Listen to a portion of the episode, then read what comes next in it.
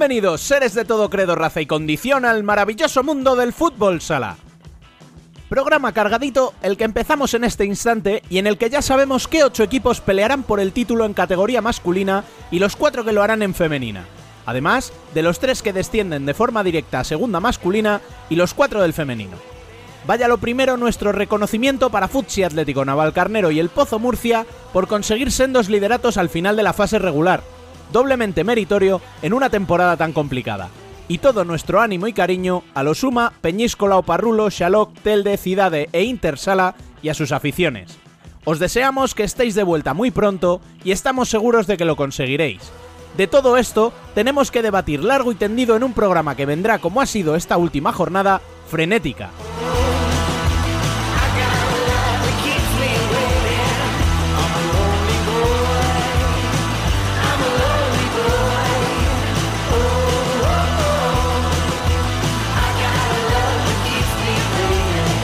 Os recordamos, como siempre, que podéis seguirnos en nuestras redes sociales a través de nuestro canal de YouTube y leernos en futsalcorner.es. También podéis uniros al debate en Telegram y enviar sugerencias y críticas por correo electrónico a futsalcorner.futsalcorner.es.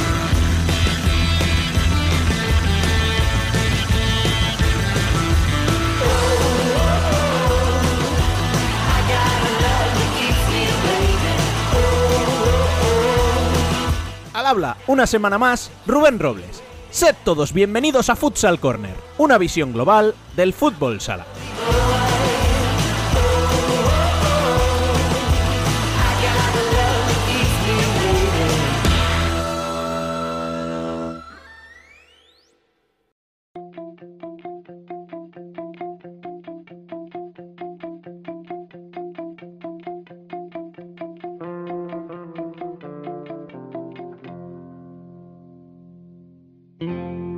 Las noticias.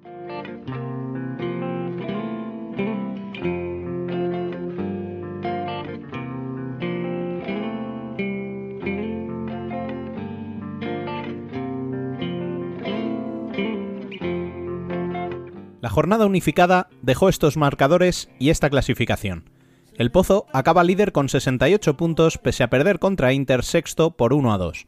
Los murcianos hicieron valer el golaveras sobre Palma, que empató a 4 en Burela, resultado que condena el play-out al equipo gallego, que también empató a puntos 38 con Jaén. Los jienenses, en su despedida de la Salobreja, cayeron derrotados por la mínima ante Córdoba. Tercero será finalmente Barça, tras haber hecho 5 goles en Tudela, en un partido marcado por la despedida de hasta 8 jugadores de la Ribera. Adelanta así en la clasificación final a Cartagena, cuarto y Levante quinto, ambos con 64 puntos, dos menos que los culés. Esto fue posible por las derrotas como visitante de Cartagena por 5 a 4 ante Betis y de Levante como local por 2 a 5 ante Zaragoza, que se aupa así hasta la séptima posición final. Octavo será Valdepeñas, pese a que no pasó del empate a 1 en su visita a Ferrol. La victoria de Industrias por 5 a 1 a Shota con un Drahovski imperial, autor de un triplete, dejó a ambos conjuntos con 47 puntos, pero el golaveraje una vez más decidió la posición dejando fuera a los colomenses. En el intrascendente duelo de descendidos, Peñíscola se impuso por 1 a 2 a Uma.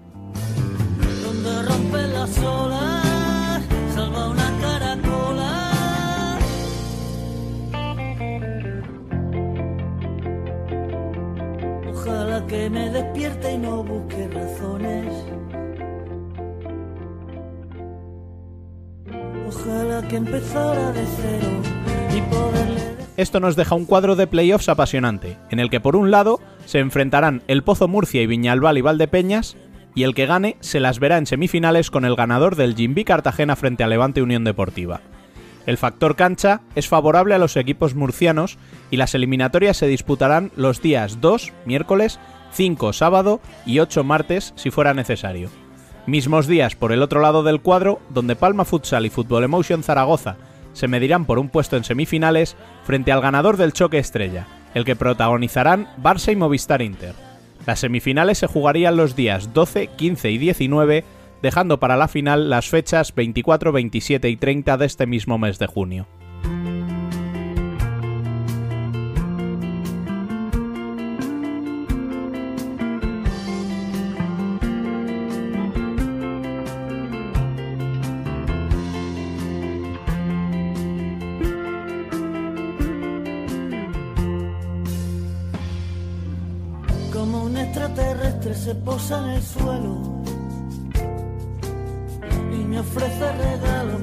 En cuanto al play-out, Burela se enfrentará al que pierda del tercer partido de la final entre Elegido y Manzanares que se está disputando en estos momentos.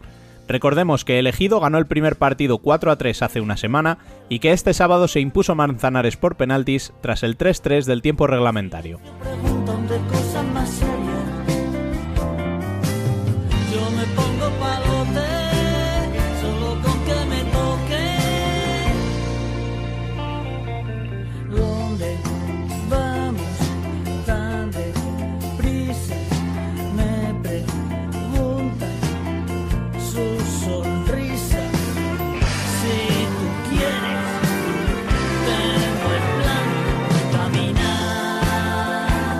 La primera división femenina terminó la lucha por entrar en los playoffs.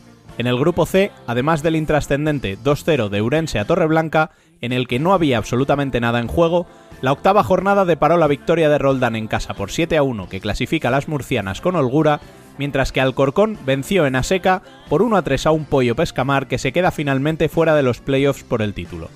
Las alfareras empataron a 45 puntos con las pontevedresas, pero adelantan por el golaveras. Se cierra así la pelea por el título con los encuentros entre Alcorcón y Futsi, líder tras vencer 2-1 a Burela en casa y cerrar como líder con 8 puntos y un partido más sobre las Laranjas, que se enfrentarán a Roldán. Queda por determinar la sede y las fechas de los playoffs que se jugarán en un fin de semana y a partido único.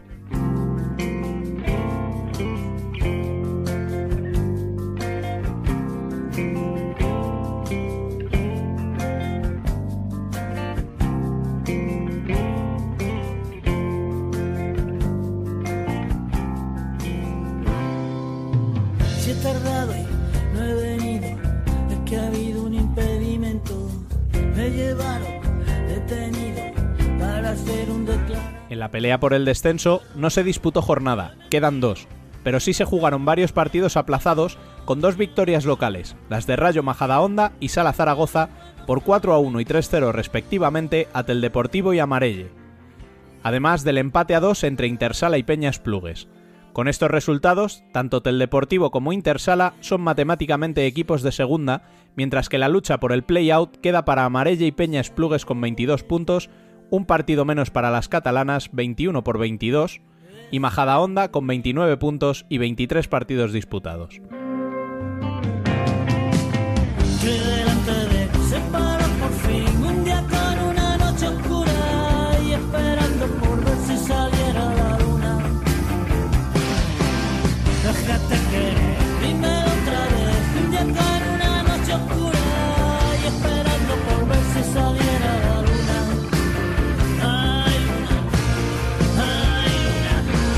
Y como la actualidad viene marcada por el final de las ligas regulares, no podíamos quitarle el ojo a esa clasificación que tantos trastornos ha supuesto y que parecía no acabar nunca. Dani López, muy buenas.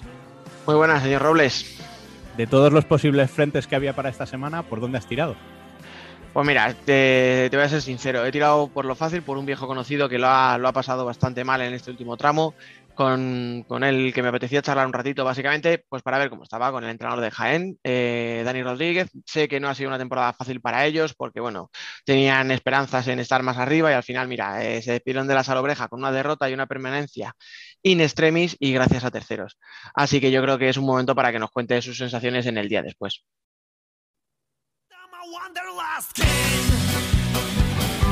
I stay on the run.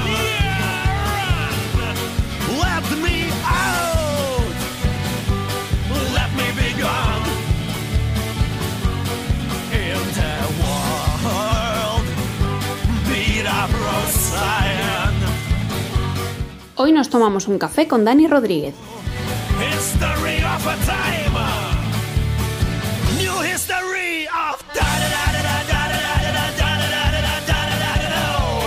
Bueno, pues acabó la liga regular, todos los equipos sufrieron, algunos consiguieron sus objetivos, algunos con cierta alegría y otros un poquito, uff, con un poquito de sufrimiento, como es el caso de nuestro invitado, Daniel Rodríguez. Muy buenas. Hola, buenas, ¿qué tal? Bueno, lo primero, enhorabuena, porque aunque sea eh, por resultado de terceros, eh, habéis conseguido el objetivo, ¿no? Que era no entrar ni siquiera en playout. Sí, bueno, al final, bueno, el objetivo no era a priori el que esperábamos tener que luchar esta temporada, pero bueno, sí, ya viendo cómo transcurría la temporada en los dos últimos meses, pues era el único objetivo que nos pasaba por la cabeza y como tú bien dices, pues bueno, al final se consigue, pero bueno, casi de rebote y la sensación que nos dejó, pues no es la que, la que nos hubiera gustado, eh, de la manera que nos hubiera gustado hacerlo, porque creo que, bueno, nos merecíamos otro final de temporada con todo lo que habíamos pasado. Y no pudo ser, pero bueno, se consigue como tú dices y, y nada, a resetear y, y a, y a, enfriar un poquito la cabeza. Sí, no, a ver, eh, es verdad que lo que tú dices, que al principio de temporada pues todos decíamos, bueno, Jaén siempre va a estar ahí peleando por entrar en Copa, Jaén siempre va a estar peleando por playoff. La primera vuelta es así, o sea, hasta el último partido estáis literalmente dependiendo de vosotros. Luego, verdad que la segunda vuelta, sin ser muy, muy mala, porque en puntos son seis puntos menos, que es verdad que a lo mejor seis puntos son, son muchos, pero ¿qué es lo que pasa en esta segunda vuelta para que al final, eh, pues como yo te decía, el objetivo acabe siendo pelear por la salvación? Bueno, pues pasa lo que pasa, que no es lo mismo, creo que lo escuché por ahí una frase a un entrenador, que no es lo mismo salir a ganar que salir a tener que ganar.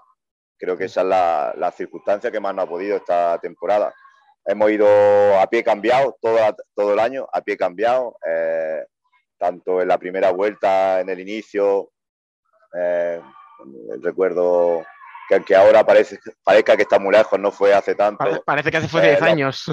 sí, pero los, los, tres primeros meses nos pegamos 40 días en casa, eh, compitiendo a tiempo, en la salobreja pues se escapaban muchísimos puntos que otras temporadas no se escapaban. Eh, bueno, eh, no podíamos contar con nuestra gente, en otros sitios ya se podía contar con gente.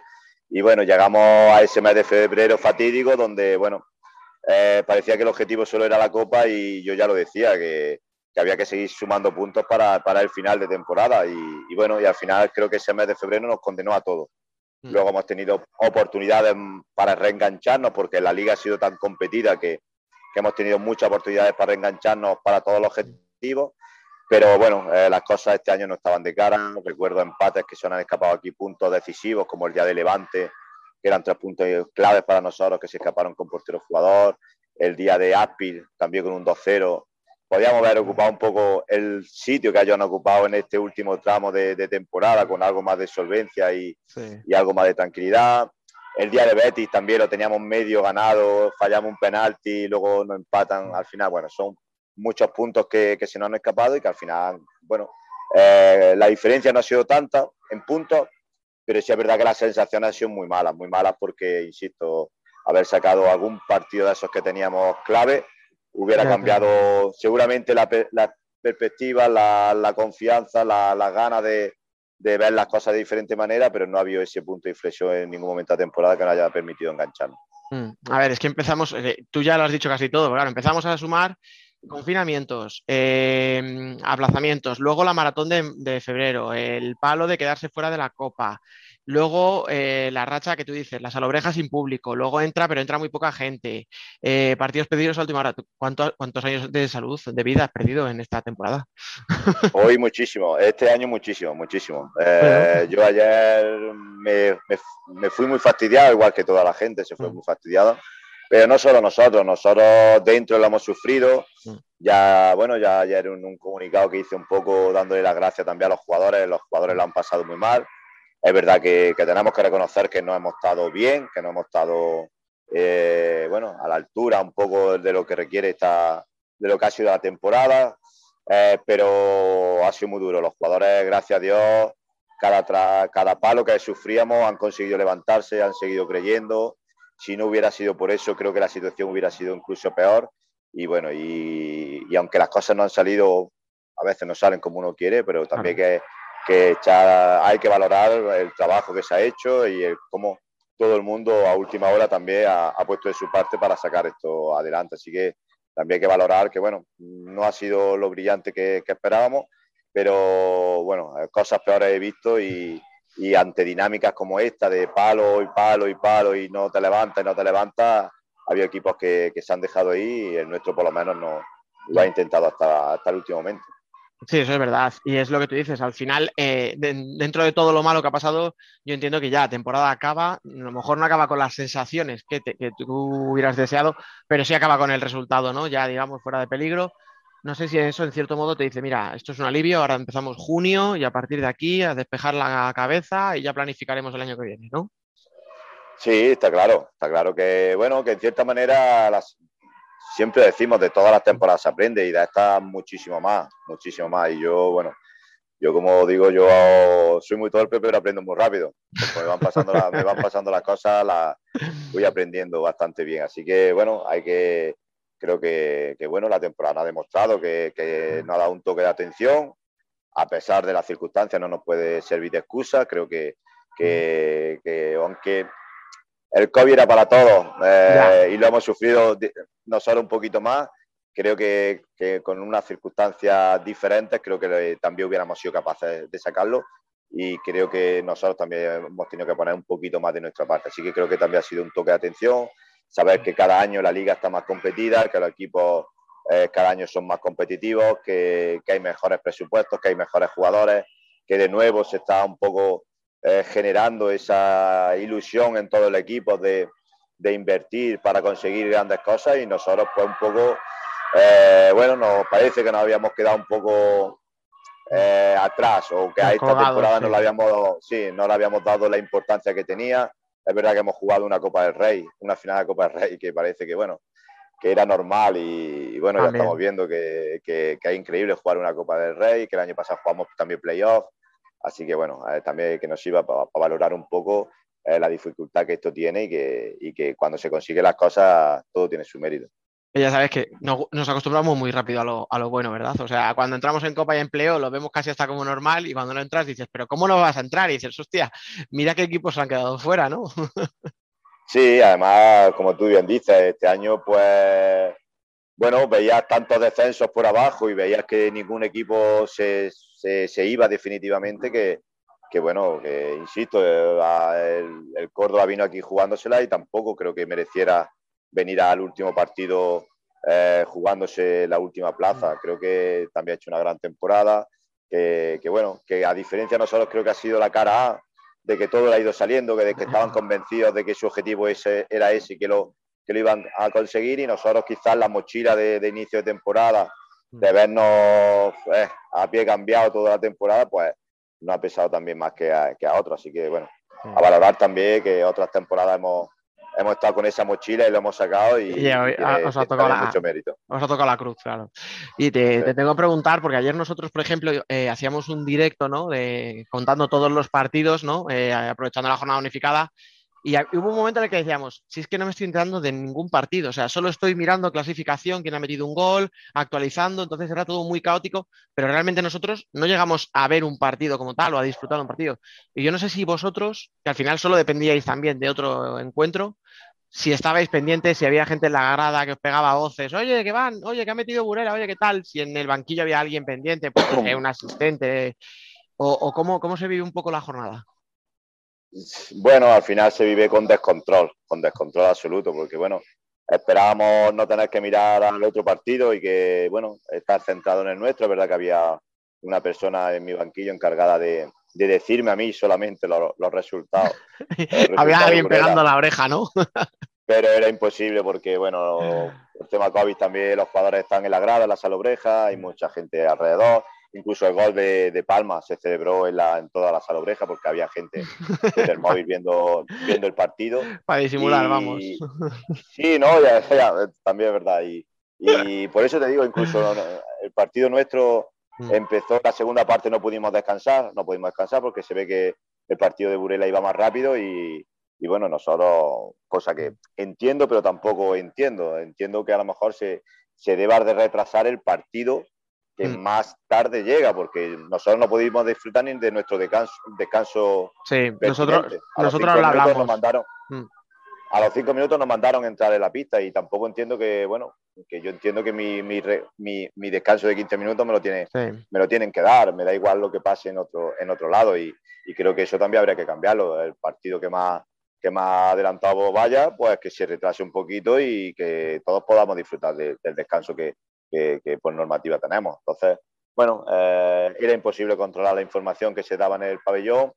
Nosotros salimos muy convencidos de que merecíamos terminar la temporada haciendo un gran partido y, y ganando al Córdoba o al que fuera, no era porque Sí. fuera Córdoba, al que fuera, pero es verdad que volvimos a vivir otra historia de, de la que hemos vivido esta temporada, de que las dos primeras te llegan y son dos goles, que tú llegas y cuando no es Prieto es el palo y cuando no es un UI, y bueno, ya es un, no querer, un querer y no poder, porque bueno, de nuevo, bueno, eh, el Córdoba le salió el planteamiento perfecto, esperaron ahí un poquito en media pista y encima pues la primera o la segunda que te llegan pues te la cuela y a partir de ahí pues ya son todo nervios, son todo prisa, la segunda parte, los 10 últimos minutos fueron Mm. bueno, para, para olvidar y todo muy, muy precipitado, pero bueno, normal, situación normal de, Sí. de que sabes lo que te estás jugando. Yo creo que además nosotros lo comentábamos en el directo que te decía, eh, equipos como Valdepeñas, por ejemplo, que sabía que dependía de sí mismo y durante muchos minutos va perdiendo contra Parrulo, que era el colista. Vosotros, que sacando un empate en casa contra Córdoba, que en principio parece algo razonable, también os costó. Eh, el Pozo, por ejemplo, que también dependía de sí mismo para quedar líder, al final lo consigue precisamente en el partido de Burela Palma, eh, pero también perdiendo en casa contra un Inter que no iba, o sea, yo creo que, que es, los nervios de esta última jornada, el, el, saber la tensión de que ya no hay vuelta atrás, que lo que pasa este día ya es definitivo, yo creo que también pesó en muchas piernas, ¿no? Sí, bueno, a nosotros lleva pesándonos dos meses y es normal. Eh, también la, la, gente es, insisto, Mm. lo, al final el objetivo inicial te marca las, la, las sensaciones que tienes y nosotros la, todos los años lo repito y siempre digo, nosotros empezamos con una mochila un poco mayor que el resto y, y hay que asumirlo y hay que llevarlo para adelante y hay que saber lidiar con esa presión. Hay muchos equipos que, bueno, están un año y al año siguiente desaparecen en playoff, en copa y demás. Y, y suele pasar toda la temporada. Nosotros, gracias a Dios, en la última temporada siempre hemos sabido lidiar con esa presión, a pesar de que sabemos que, que bueno, que no podemos estar a la altura de, de los grandes y sabes que, que tenemos mucho más sí, potencial, ¿no? Que estáis casi en un lugar que no corresponde casi, ¿no? Como aquel que... Sí, el potencial es el mismo que 12 equipos o 13 equipos y sin embargo tiene esa mochila que el resto no tiene, que todo lo que hacen ellos está bien y nosotros todo lo que hagamos que no se haga nada está mal. Y entonces, bueno, eh, bueno, hay que valorar también mm. eso, el sufrimiento que, que, que todas las temporadas llevamos en ese sentido y que, bueno, esta temporada pues desgraciadamente, a pesar de intentarlo, a pesar de que, bueno, insisto, de darle las gracias a jugadores, cuerpo técnico, a, a directiva, a la gente que nos ha estado animando este último mes, pues bueno, lo hemos intentado por activa o por pasiva, pero bueno, eh, hubiéramos estado siete días más chutando portería y, y, nada, ¿no? y ningún partido los que, los que se nos ha escapado a última hora creo que lo hubiéramos ganado. Mm. Oye, te voy, a, te voy a dejar ya porque sé que has hecho un esfuerzo, te he avisado con poquito tiempo además, o sea que te lo agradezco el doble, pero no me puedo ah, despedir sin hacerte una última pregunta, que es por la salobreja. O sea, ¿cómo fue eh, sensaciones? ¿Qué hiciste antes de, de, irte? Si te quedaste ahí un ratillo mirando el parque, pensando, pues adiós, no sé, fue, ¿cómo fue? No, no, no, no, no, ¿qué va? No fue tan idílico. ¿No, ¿No eres, no, no eres nada emotivo o qué? sí, sí, bueno, se me ve la rueda de prensa que estoy emocionado porque es verdad que, que, nos llevamos un gran disgusto de ver cómo la gente había respondido ante una cita tan importante y no poder corresponderles. Pero eh, bueno, yo me fui muy, muy caliente, muy, muy indignado por, por muchas cosas y, y bueno, eh, esta semana también vendremos por aquí por la Salobreja, lo tomaremos un poquito con más calma. Otra de las mochilas que llevamos esta temporada era saber que teníamos ahí un Palacio de los Deportes para, para estrenarlo en primera, que, mucha, que durante mucho tiempo parecía que lo íbamos a tener que estrenar en segunda y, y eso también pesa un poquito. Y, y bueno, sí. ya le daremos, espero, espero que le demos la, la, despedida que se merece de alguna manera. Y, y nada, lástima que haya sido, que haya sido con un, en, en un partido oficial con una, con una derrota, pero bueno, me imagino que algún día también se tendrá que disputar aquí algún partido. O sea, que te despides, pero es un hasta luego, ¿no? O sea, es... Sí, yo creo que sí. Yo creo que, bueno, eh, creo que definitivamente, ojalá me equivoque y sea nuestro, nuestro destino el Olivo Arena y podamos disputar allí muchos partidos, pero bueno, a, algún partido me imagino que se organizará también aquí para, para, para darle una despedida eh. en condición a la Salobreja y si no, pues bueno, no pasa nada. Seguro que, ya, que bueno, la Salobreja está contento de, de, los momentos tan buenos que ha vivido en años anteriores. O sea, es como el adolescente, ¿no? Que se marcha de casa, pero vuelve a por tupper de croquetas a- de vez en Sí, cuando. creo que por un lado, po- con una mano tocamos el Olivarena, pero por otro lado no vamos a dejar de tocar la salobreja. Oye, y ya te he dicho que de la última, pero es que ahora que estamos hablando de la salobreja, es que te tengo que hacer esta pregunta. ¿Qué vais a hacer en pretemporada sin esas escaleras? ¿O te les vas a llevar allí para que las suban? Bueno, no sé todavía cómo está organizado, no sé si todas las sesiones de entrenamiento las podremos eh, hacer en el Olivarena y si aquí también en la Salobreja tendremos que realizar algunas sesiones de entrenamiento, no sé. La verdad que todavía... No se eh, van a librar de eso, ¿no? pero bueno, nada más que por, por recordar eh, lo que, lo que es la Salobreja, no hay, no hay problema que el castillo y, y las escaleras de la Salobreja, los que vengan la, la van a tener que, que sufrir. Los nuevos, sobre todo los nuevos que a Sí, modo claro, de, novatada que la paguen, ¿no? Está claro, está claro. Esto es un ritual y hay que cumplirlo. Bueno, oye, pues nada, eh, quería acabar con un poquito de buen humor porque hemos empezado un poco mustios, ¿no? Que no ha sido gran año y tal, y parecía como que. Pero bueno, mejor acabar así, ¿no? Con un poquito de buen humor y, y que al final ya ha acabado esto y ahora ya es un poquito de Sí, descansar. al y- final a veces se nos olvida que es deporte, pero bueno, hay más allá del deporte para nosotros, bueno, los que estamos, bueno, nuestro trabajo, bueno, son muchas horas y al final, bueno, al final la, la presión y la tensión tiene que salir muchas veces por algún lado. Pues sí, bueno, pues nada, lo dicho, oye, que, muchísimas gracias por estar aquí con nosotros, que sobre todo que descanses, que desconectes un poquito si te dejamos y nada, hablaremos más tranquilos el año que viene. Muchísimas gracias. Muy bien, muchas gracias a vosotros. Tenía de verte y por fin estás aquí conmigo. Mis cinco sentidos están de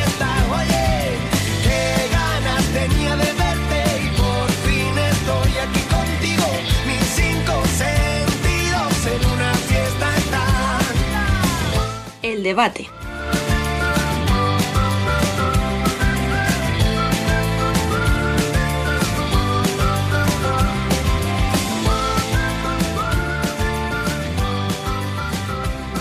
Bueno, tremendo debate es el- que se nos viene. No tenemos tiempo que perder, así que vamos a arrancar ya mismo con Dani, que sigue después de la entrevista, y Biel Izcue, muy buenas. Muy buenas, ¿cómo va? Y además tenemos a Javi Rodríguez, muy buenas. ¿Qué tal, Rubén? ¿Qué tal, chicos? Buenas tardes. Bueno, quiero empezar con una pregunta así un poco más genérica. Javi, eh, ¿qué valoración haces de la liga como conjunto ahora que ha terminado la competición regular? Bueno, pues que ha sido una ruleta rusa desde el inicio hasta el final. Creo que ha tenido alternativas de todos los colores, eh, posibilidad de que tanto Cartagena como Palma eh, o Levante fuesen campeón de liga. Han tenido esa posibilidad en su propia mano, no la han sabido coger y el Pozo, a la chita callando, campeón de fase regular con una buena temporada y ahora soñar con el playoff. Además, creo que por el lado asequible para estar el año que viene en la, en la Champions. Decepcionante Inter en la fase regular, eh, igual que le hemos alabado en los títulos, para mí muy decepcionante, sobre todo su participación como local. Creo que ahí se ha condenado durante el resto de la competición. El Barça, con ese arranque malísimo de la temporada, lo hizo francamente mal y lo está pagando. Y por abajo, bueno, yo creo que claramente los tres peores han ido a la segunda división, como es el caso de, de Parrulo, como es el caso de Mantequera o el, o el de Peñíscola. Yo estoy más o menos de acuerdo contigo, Javi. Eh, lo de Inter, al final, eh, pues ellos mismos, entre comillas, se lo han buscado. O sea, te has dejado ir en las últimas 10 jornadas, pero no solo es que te haya dejado ir las últimas 10 jornadas, es que al principio de temporada Palma está en casa contra Uma, que ahora nos pilla muy lejos, pero son tres puntos que en teoría tienes que ganar sí o sí, como se ha visto luego con Uma. Eh, pierdes con Peñíscola fuera y te empatan en casa. O sea, te empata Rivera en casa y te gana fuera. Un Rivera que en la primera vuelta no era lo que es ahora. O sea, ha perdido, como decías tú, muchos puntos en casa y al final, pues mira, la penitencia, igual que el Barça, es enfrentarse entre ellos y que uno se quede fuera de cuartos. Y el proyecto, vamos a ver qué, qué pasa. Es muy pronto para hablar de eso, ya hablaremos cuando, cuando caiga, el que sea, y ya, ya le daremos palos al que toque. El Pozo ha hecho una segunda vuelta brutal. Perdona, di. No, simplemente te iba a decir, Dani, que en los duelos directos Inter ha sido mejor que Barça este año. ¿eh? Eh, solo Sí. recordar eso, que Inter a los grandes les tiene cogida la medida y hoy se ha visto en el partido frente al Pozo. Sí, pero no creo que le haga mucha gracia enfrentarse con Barça en cuartos. ¿eh? Hombre, desde luego prefieres, evidentemente no, pero que puestos a ello, ya Inter se mete en faena y ya sabemos que cuando Inter tiene un cuadro por delante, tiene el objetivo de llegar hasta el final y ganarlo. Sí, sí, a ver, yo, o sea, tengo confianza desde el punto de vista interista, pero no me hace ninguna gracia, la verdad. Y luego el resto es lo que os digo, o sea, el Pozo, como decías tú, una segunda vuelta brutal, está ahí por méritos propios, incluso perdiendo hoy la ha válido, o sea, que había hecho los deberes, digamos, muy bien Palma, porque al final del trío de cabeza este que llevábamos toda la temporada alabándoles, parece que era el que menos destacaba de los tres, porque bueno, como ya ha venido otras temporadas, como, o como que a Palma ya se le presuponía que tenía que estar ahí, ¿no? Y, alabábamos más a Cartagena y a Levante, pues mira, al final es el que ha aguantado el tipo y el que se queda segundo por, por nada, por, por el golaveras, que es otra cosa, que la liga sea una locura, pero a mí me ha encantado esa locura, o sea, el liderato se decide por golaveras, el último clasificado del playoff se decide por golaveras, el play-out se decide por el golaveras, o sea, me parece brutal la igualdad que ha habido en todo. O sea, que, que, Valdepeñas dependiera de sí mismo para clasificarse y no sea capaz de pasar de un empate, por ejemplo, en Ferrol, son detallitos que me parece que hablan, mm, pues no sé, para mí muy bien de la liga, por la igualdad que ha habido. A lo mejor hay gente que dice, no, es que, es que en una liga seria, un Valdepeñas jugándose el tipo no puede hacer eso. Bueno, pues a mí me ha encantado. ¿Qué queréis que os diga? Yo venía a comentar lo mismo, sobre todo esta igualdad que hemos vivido y se ha visto también eh, con tema descensos. O sea, no sé exactamente cuándo se certificó el descenso de Parrulo, pero no, no hubo así ningún equipo que se descolgara muy temprano y hasta la última, prácticamente hasta la última jornada, bueno, hasta la penúltima no, no se ha decidido eh, ese último puesto de descenso. Y ya de Palma, ¿qué vas a decir? Como ya te lo he dicho yo, todo lo bueno, ¿verdad? No, pero, o sea, no sé qué hay más que decir. Eh, ha sido el más regular de todos. O sea, además, mm, matemáticamente, es el equipo que ha sumado lo mismo en la primera vuelta que en la segunda vuelta. No, no ha tenido esos bajones en esa segunda vuelta como así ha sufrido el Jimby Levante, que parecía... Mm, yo pensaba que estarían un peldaño un poco por encima de Palma, a lo mejor por ese, esa, ese aire fresco o esas ansias de repente de luchar por todo. Y al final, pues, mm, como es natural, eh, una plantilla ya hecha, que ya sabe cómo se juega, que se conocen todos entre ellos, que está acostumbrada o que se va acostumbrando a estas grandes citas, pues mm, se tiene que ir notando estas cosas y pues por eso Palma es segundo, eh, empatado a puntos con el primero.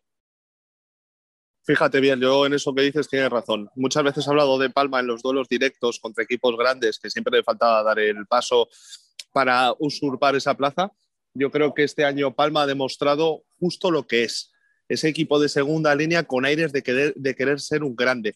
Y lo ha demostrado contra equipos que llaman a la puerta, el caso de Levante o el caso de, de Cartagena. Ha dicho, bueno, aquí estamos nosotros, llevamos mucho más tiempo intentando llamar a la puerta o comer en la mesa de los grandes y lo ha demostrado con una regularidad tremenda durante esta temporada. Para mí, Palma le pongo una nota muy alta, pero evidentemente le pido un poquito más. Le pido que llegue o intente o tenga opciones de jugar una final de liga.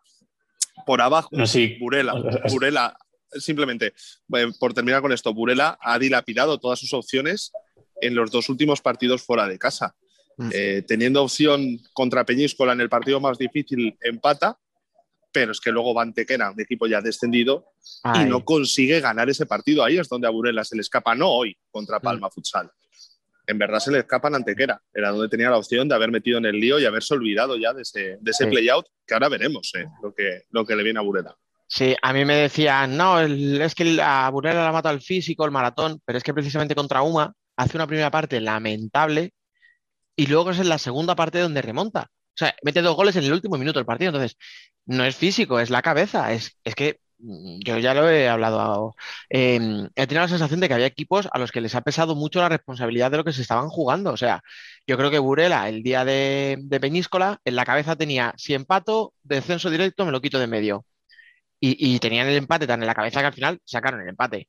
Y contra Uma, yo creo que llegaron tan presionados de que tengo que ganar por narices para salir de, de, del play-out que, no, que entraron muy mal al partido. Cuando se quisieron dar cuenta, tenían que remontar dos goles. Y oye, pues al final, remontar dos goles, aunque sea una Uma descendida, no es fácil. Pero lo he visto, por ejemplo, contra Industrias el otro día, contra Zaragoza, que ganando 2-0, 0-2, perdón, eh, le meten cinco goles de parcial en la segunda parte y de tener ya la clasificación firmada a falta de una jornada se ha quedado fuera. Lo he visto, lo he visto con varios equipos, ya os digo. O sea, he visto ahí mucha, mucha presión en las últimas jornadas y equipos que no han sabido, no han sabido llevarla. Y Burela que ha Em, jugado, eh, perdona bien, Burela que ha No, jugado tranquilo, con la mayor parte de su plantilla sin saber qué va a pasar en el futuro. Me refiero a muchos pendientes de renovación, eh, la realidad de que Sito no va a seguir en el banquillo el próximo año, eh, el nombre del nuevo entrenador. Me refiero que hay muchos factores encima de la mesa en torno a Burela que también han podido afectar al día a día del equipo y que no haya terminado de dar ese paso para quedarse en la primera división. Y ahora todavía encima le añade la incertidumbre de una semana más Mm. eh, hasta esperar si tu proyecto es en primera o en segunda división. ¿eh? Que es que es fundamental. Yo como contestación a lo de antes de Palma, lo que comentaba Javi, de que le ha ganado la partida a Jimby y a Levante en tema clasificación y en tema duelos directos, porque tenía eh, los dos eh, goles a Baleares a favor. Y lo que comentaba, pues obviamente quedar segundo no sirve de nada si luego no le sacas partido y, eh, en el playoff. Eh, creo que eso se tiene claro en el club y que, que es de obligación o que debería ser normal llegar a la final, que sería todo bonito, pero que mm, tampoco sería sorprendente. Y respecto a lo de la zona baja, eh, esto que comentabais de Burela, pero creo que también tenemos que hablar de Jaén, que se ha salvado por ese último gol de Palma, que si no estaríamos hablando de ellos en playout. Mm, Es que es el otro, ese es el otro tema, o sea, pero bueno, ahora, ahora y de hecho, y de hecho, antes de pasar a ese, a ese tema, eh, acaba de incorporarse con nosotros eh, Tony Torres, que vuelve a su casa. Bienvenido a un programa más. Hola, buenas noches. ¿Qué tal? Bueno, quería preguntarte a ti también eh, cómo valoras eh, en su conjunto esta liga regular que, que acaba de terminar. En el conjunto yo creo que es la liga más extraña, más loca de los últimos años, ¿no? Hasta última hora podía pasar de todo. Equipos que pensamos que ahora ya está, esta semana ganan y, y afianzan clasificación. Inter le remontan un 0-2 como día Industrias. Eh, como ahora comentaba Biel también, en la última jornada se salva Jaén por un gol. Es que, bueno, mm, equipos celebrando la permanencia como si fuera la Champions. Es que esto ha pasado en todas las categorías y también en primera división. Entonces, pues un año loco. No diría ni, ni si divertido para las aficiones, porque al final es más sufrir que otra cosa. Mm, De los 18, 15 han sufrido como locos. Así que entretenido por lo menos. A ver si los pollos nos dan vida también. Bueno, pues ahora sí, eh, mencionabas ese play-out y esa despedida de la Salobreja, que ha estado a punto de no serlo, ¿no? ha estado muy cerquita, ¿eh? Ha estado, ha estado muy, muy cerca, sí, sí, ¿no? O sea, se ha olido el miedo hasta el último segundo, ¿eh? A ver, es que el añito de Jaén, eh, fijaros que en la primera vuelta, acordaros que en aquella maratón eh, no se clasifica para los, para la Copa de España en el último partido. O sea, es que lo tenía en su mano, tenía que ganar en Tudela y podía haber quedado octavo. Y estamos hablando de que ha terminado la temporada 14 y si no juega el, el play-out es por el gol, verás. Porque le ha salvado, como dice Biel, un gol de, de Palma en el último minuto cuando Burela ganaba y Burela estaba fuera. O sea, que decías tú, Javi, ahora. Faltando 11 segundos. Claro, bueno, sí, en el último minuto, en el último segundo casi. Sí, sí. Que decías tú ahora, Javi, ¿no? La temporada de Burela, bueno, pues con todo lo, que ha pasado en Burela y con toda la incertidumbre que hay, eh, han estado a punto de, de salvarse directamente. Sí, sí, sí, no. eh, para mí muy digno papel el de Burela, pero evidentemente hay que sacarle peros a un proyecto que dio un paso adelante y que yo creo que al principio de temporada nos enamoró a todos y nos dejó con la opción de ver a un Burela, ¿por qué no?, en Copa de España, incluso eh, peleando hasta el final, pero la realidad es que, bueno, pues al final ha sufrido en exceso eh, y lo va a tener que seguir sufriendo. E insisto, creo que no va a ser fácil para Burela gestionar el partido. eh, frente al perdedor de la final del ascenso. Creo que no va a ser nada sencillo. Por otro lado, Jaén nos tiene acostumbrados a las versiones súper buenas con sus Mm. temporadas en finales de Copa del Rey y campeones de Copa de España.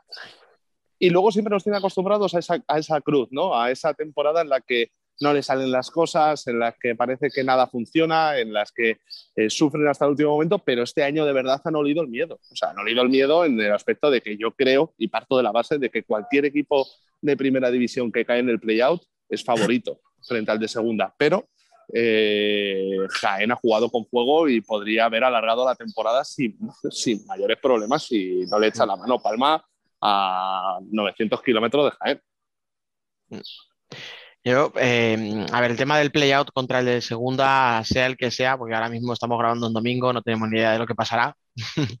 Probablemente la gente cuando lo escuche ya se sepa quién va a ser su rival, pero, pero yo sí, yo sí veo muy favorito al de, al de primera. Eh, puede que el partido fuera de tu casa sufras un poquito más y tal, pero, pero yo creo que tienes que ganar y mira, estamos hablando de un Burela y un Burela con, con gente, pues eso, Quintela, Pero ojo como pierdas el primer partido, ¿eh? Ojo como pierdas el primer partido.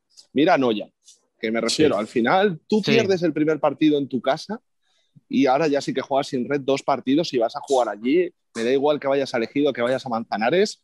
eh, allí van a morir, pero van a morir para, para, para rozar el sueño. Y creo que un ejemplo reciente lo tenemos con Oparrulo el año que asciende en Elche. Nadie da un duro por ese Parrulo. Y sin embargo, mirad dónde acabó. Sí, pero es distinto, son equipos de segunda entre, enfrentándose entre sí.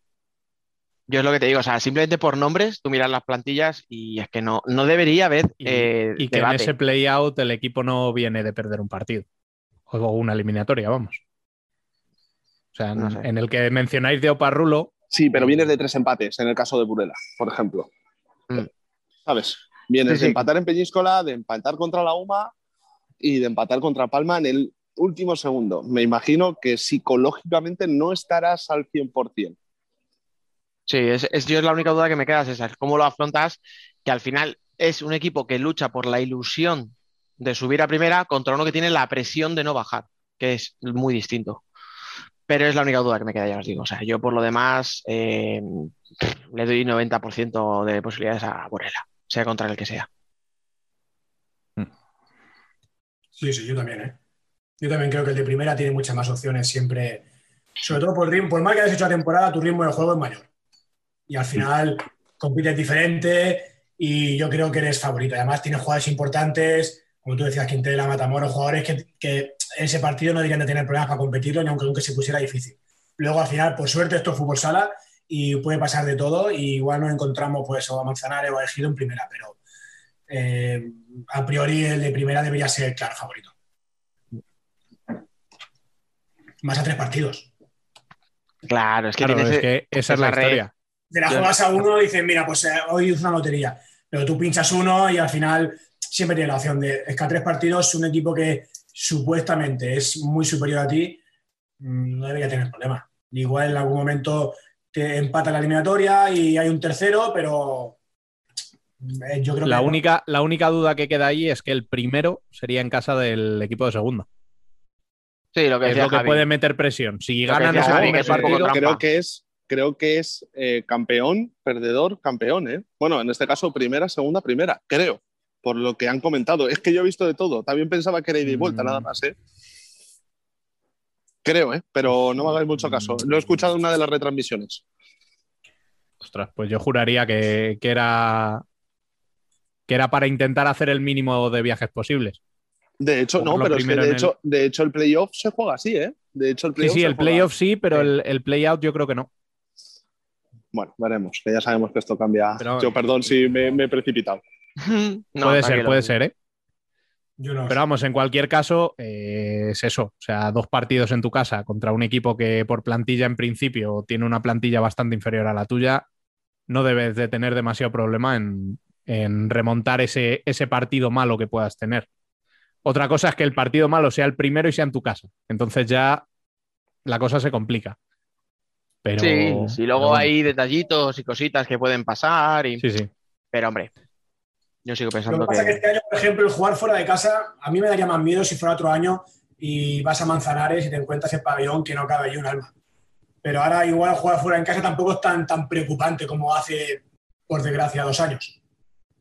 Es que yo O sea, creo que. igual no tanto, pero ahora ya sí que hay gente en los pabellones, ¿eh? O sea que algo sí que se debería no- empezar a notar. Pero no es para que te aprieten tanto como cuando A lo mejor- a jugar.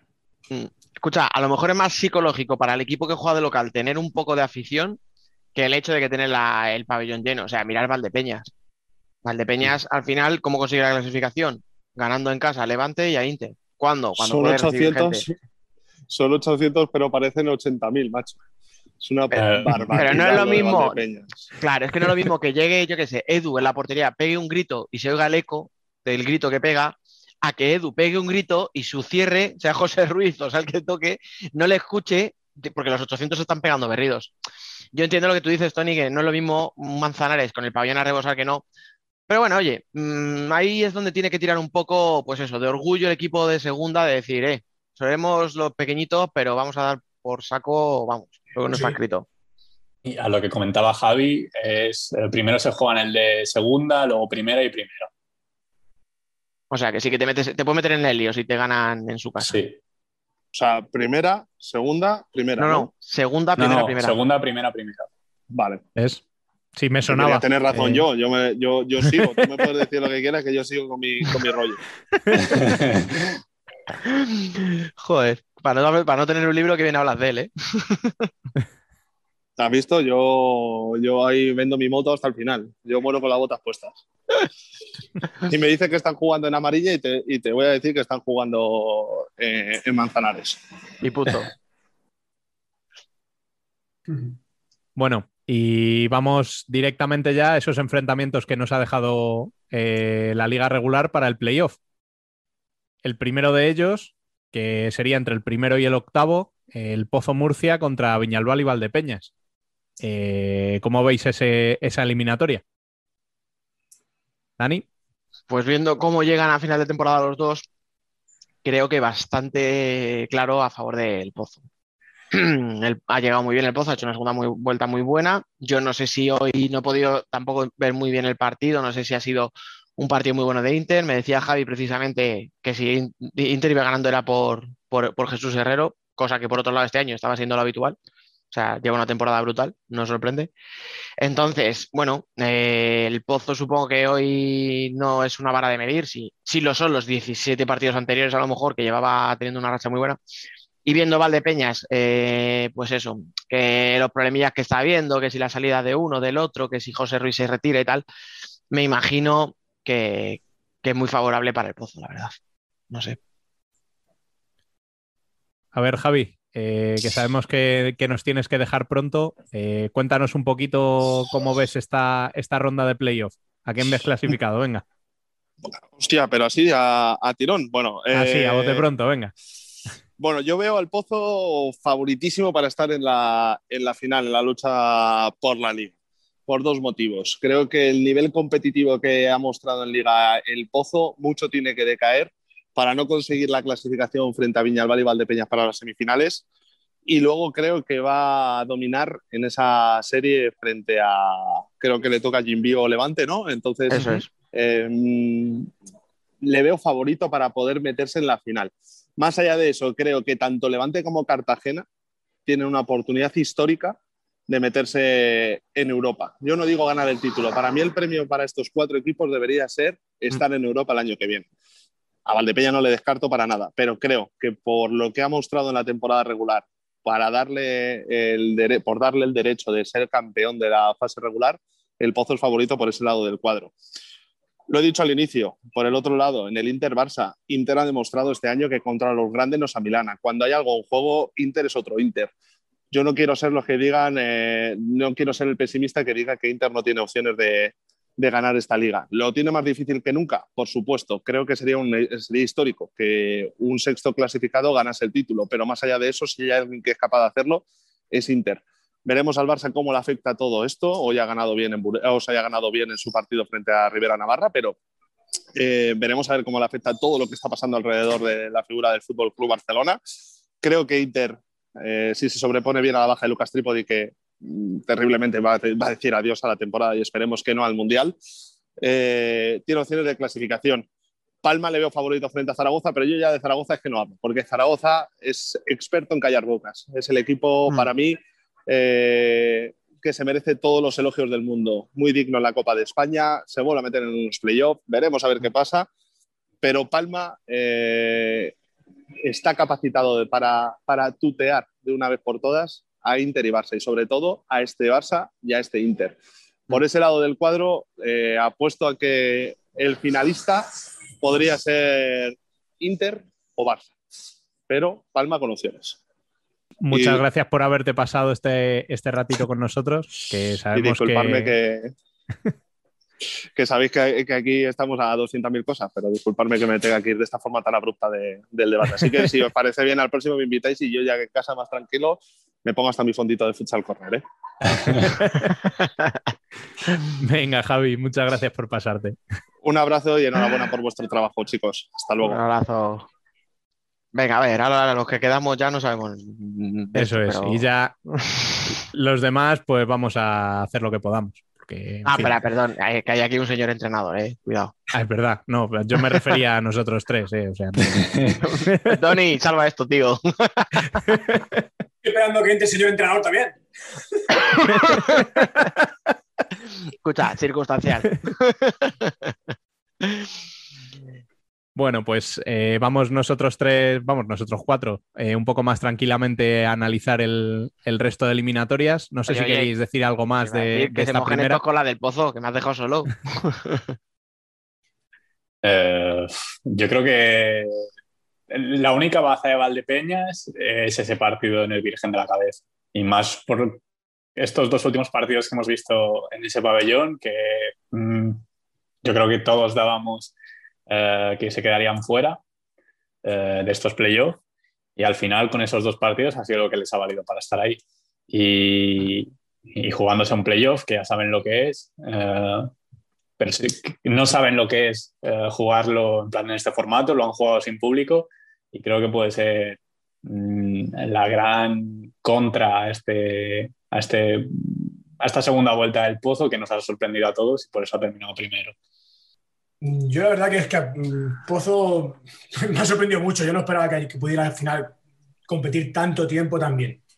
¿Vale? Porque sí que nos viene acostumbrando a esos altibajos, ¿no? De un día sí, tres mal, dos bien y cuatro mal. Y entonces, claro, si es capaz de mantener esa regularidad, mm, al final el Pozo tiene que estar. Y, y Valdepeña sí, a su última hora se despierta, pero yo creo que hay demasiados fantasmas por encima de Valdepeñas este año que lo tienen otra cosa, como decía Dani.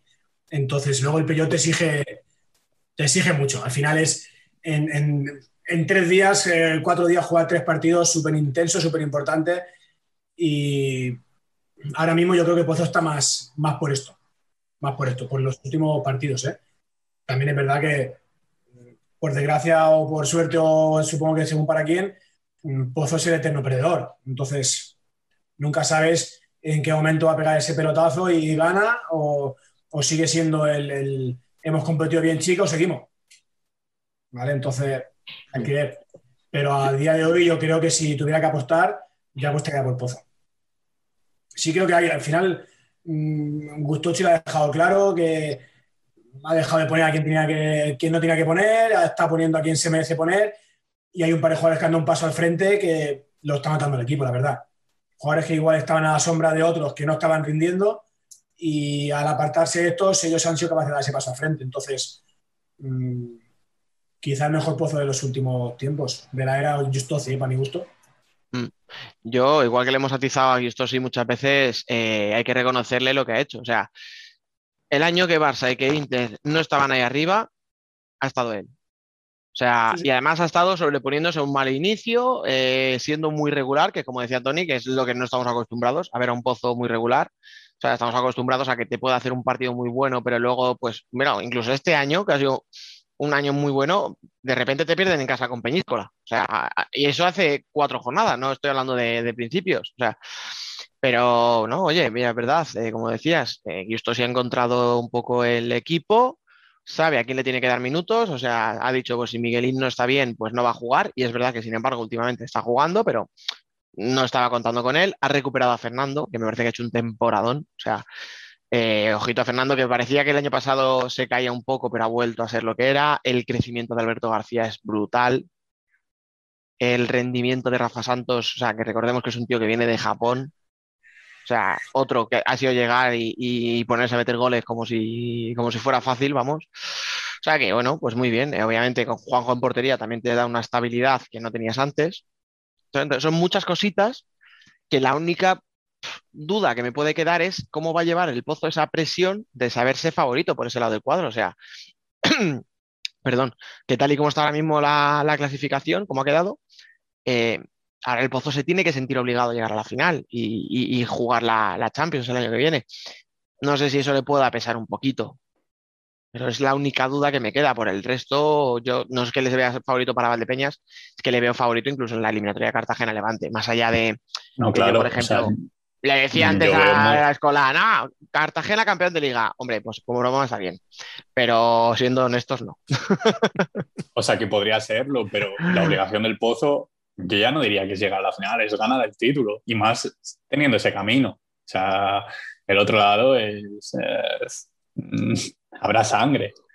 Y, y son los que se juegan, o sea, sobre todo para Barça Inter, que ya de primeras va a haber uno fuera, son los que se van a quedar sin Champions. Y luego eh, ese Palma Zaragoza, o, o sea, en la semifinal de esa también mm, será más de lo mismo. Será la posibilidad de que otro grande se quede sin Champions.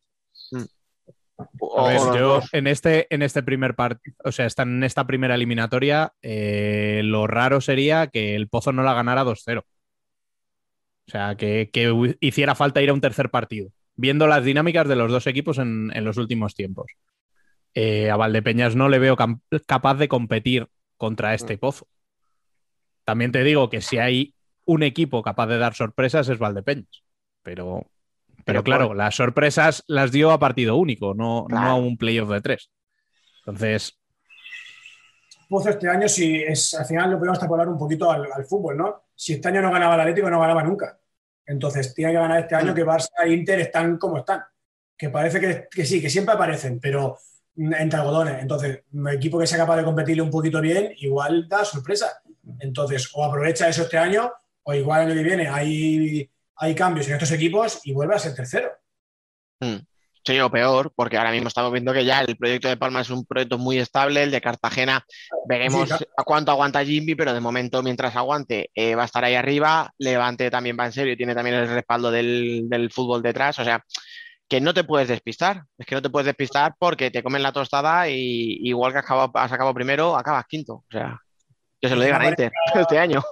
Una inyección de Betis de verdad en el fútbol sala o Zaragoza y, y- y se te mete un equipo más ahí dando guerra. Y entonces, o aprovecha este año Mm. o quizá pues se te complica porque no tiene, no, no tiene, no se atipa que Pozo quiere invertir otra vez en hacer ese super equipo que, que pueda estar sí o sí con los grandes.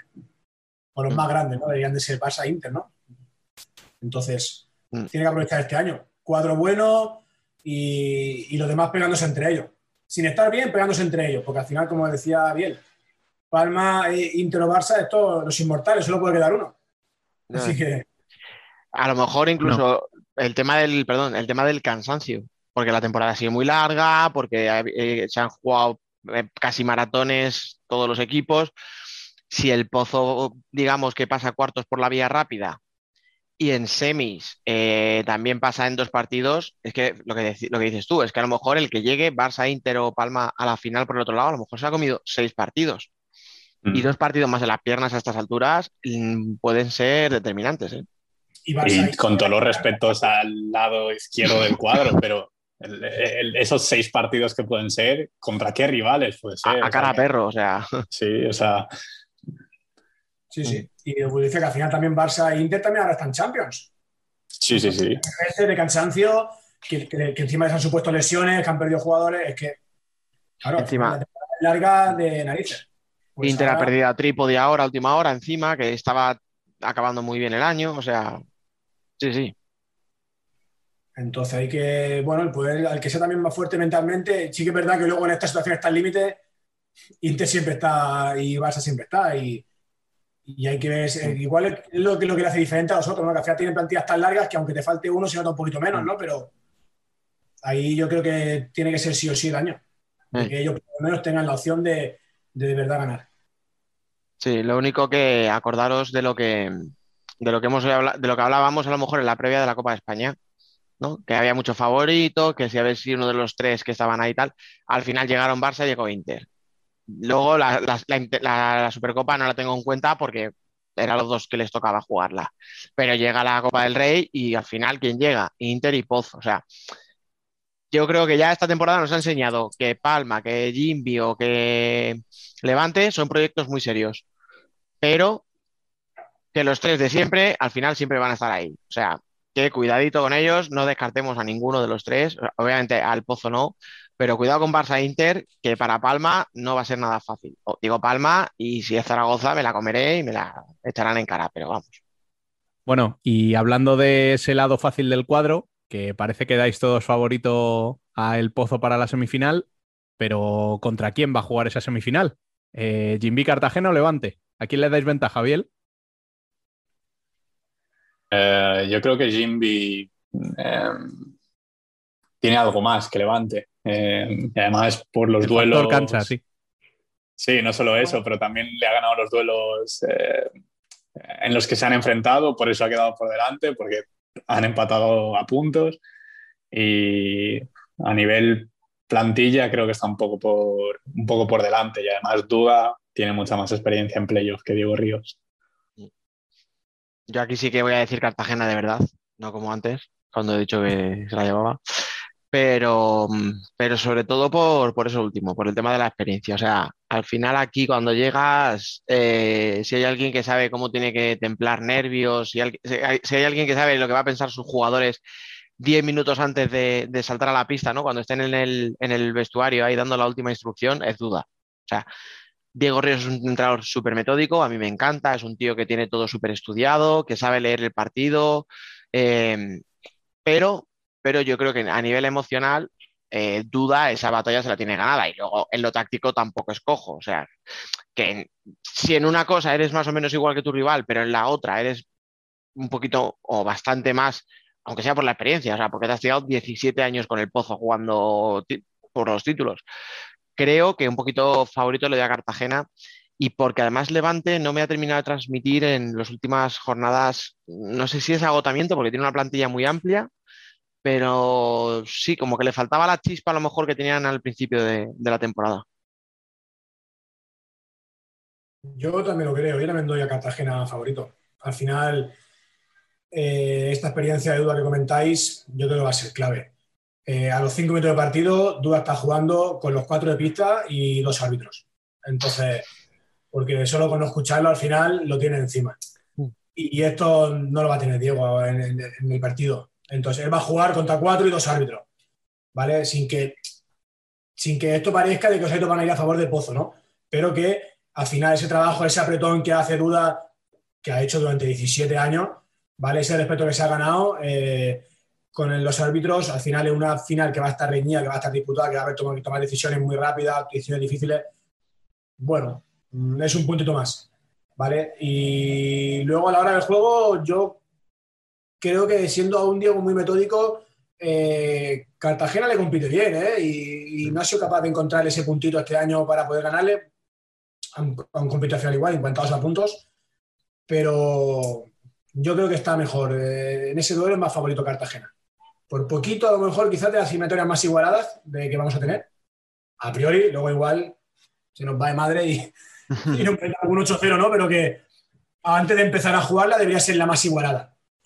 Y de resolverse en detalles. Ese otro fútbol que sí que maneja duda, ¿vale? Y, y ese otro fútbol que también manejan más los jugadores de Jim B, que han trabajado mucho con duda, que los de Levante.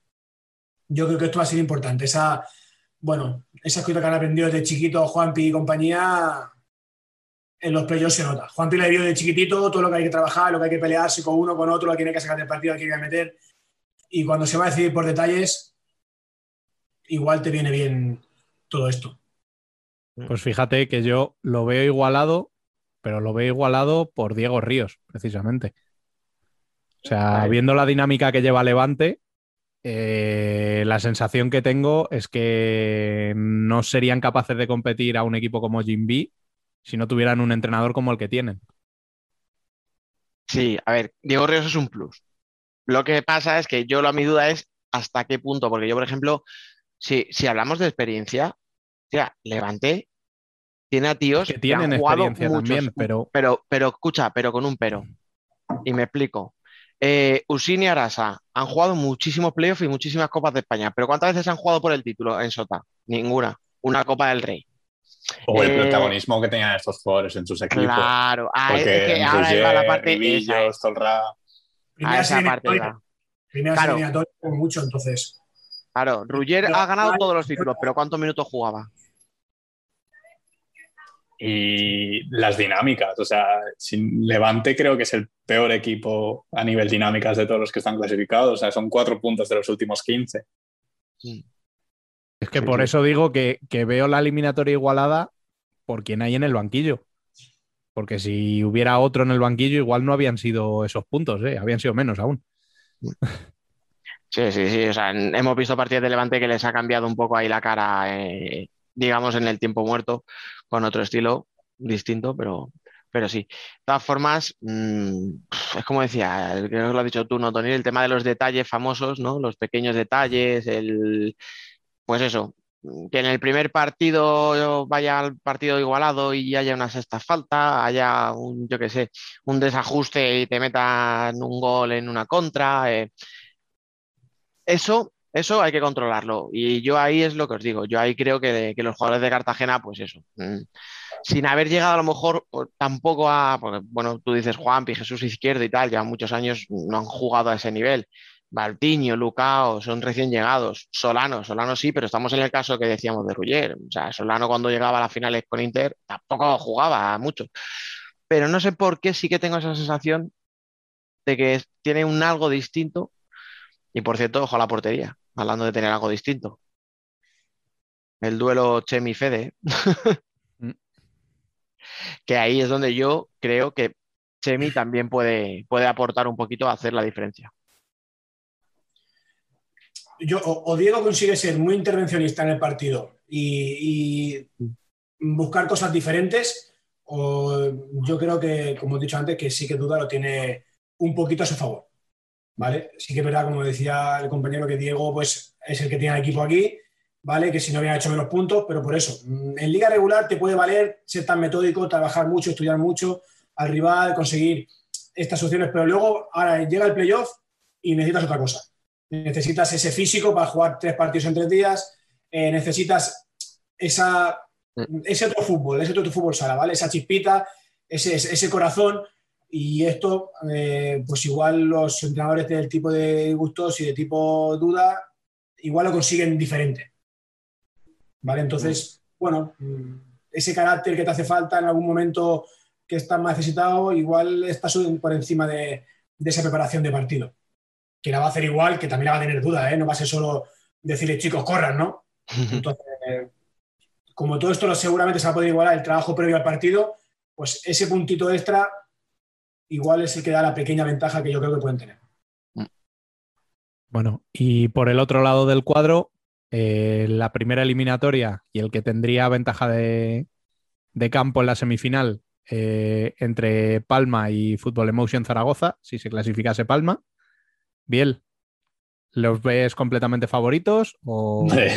Eh, ni un poco completamente favoritos y sé lo complicado que, que son las semifinales de liga, las del año pasado pues con asterisco porque no, um, no fueron convencionales y o sea, ni mucho menos quito méritos a lo que hizo Inter, pero que digo que no se, eh, no se pueden coger como ejemplo como que Palma perdió otra semifinal, pero que sí que Palma ya ha perdido Um, contra Barça y contra Inter en un tercer partido en el que parecía que, tuvo, que se podía dar la sorpresa, pero al final no, pues creo que esta es la vez um, en la que se llegan mejores condiciones para hacerlo. Por plantilla, por ese factor cancha, por la temporada de Barça-Inter. Vamos, que no tengan ninguna duda en que se van a cargar a Zaragoza, ¿no? Esa es otra. O sea, aquí ya no lo he dicho porque eh, parece que estoy repitiendo el mismo discurso que hemos dicho Dani y yo antes en el directo de Futsal 5, pero obviamente todos los respetos a Zaragoza y primero hay que ganarles.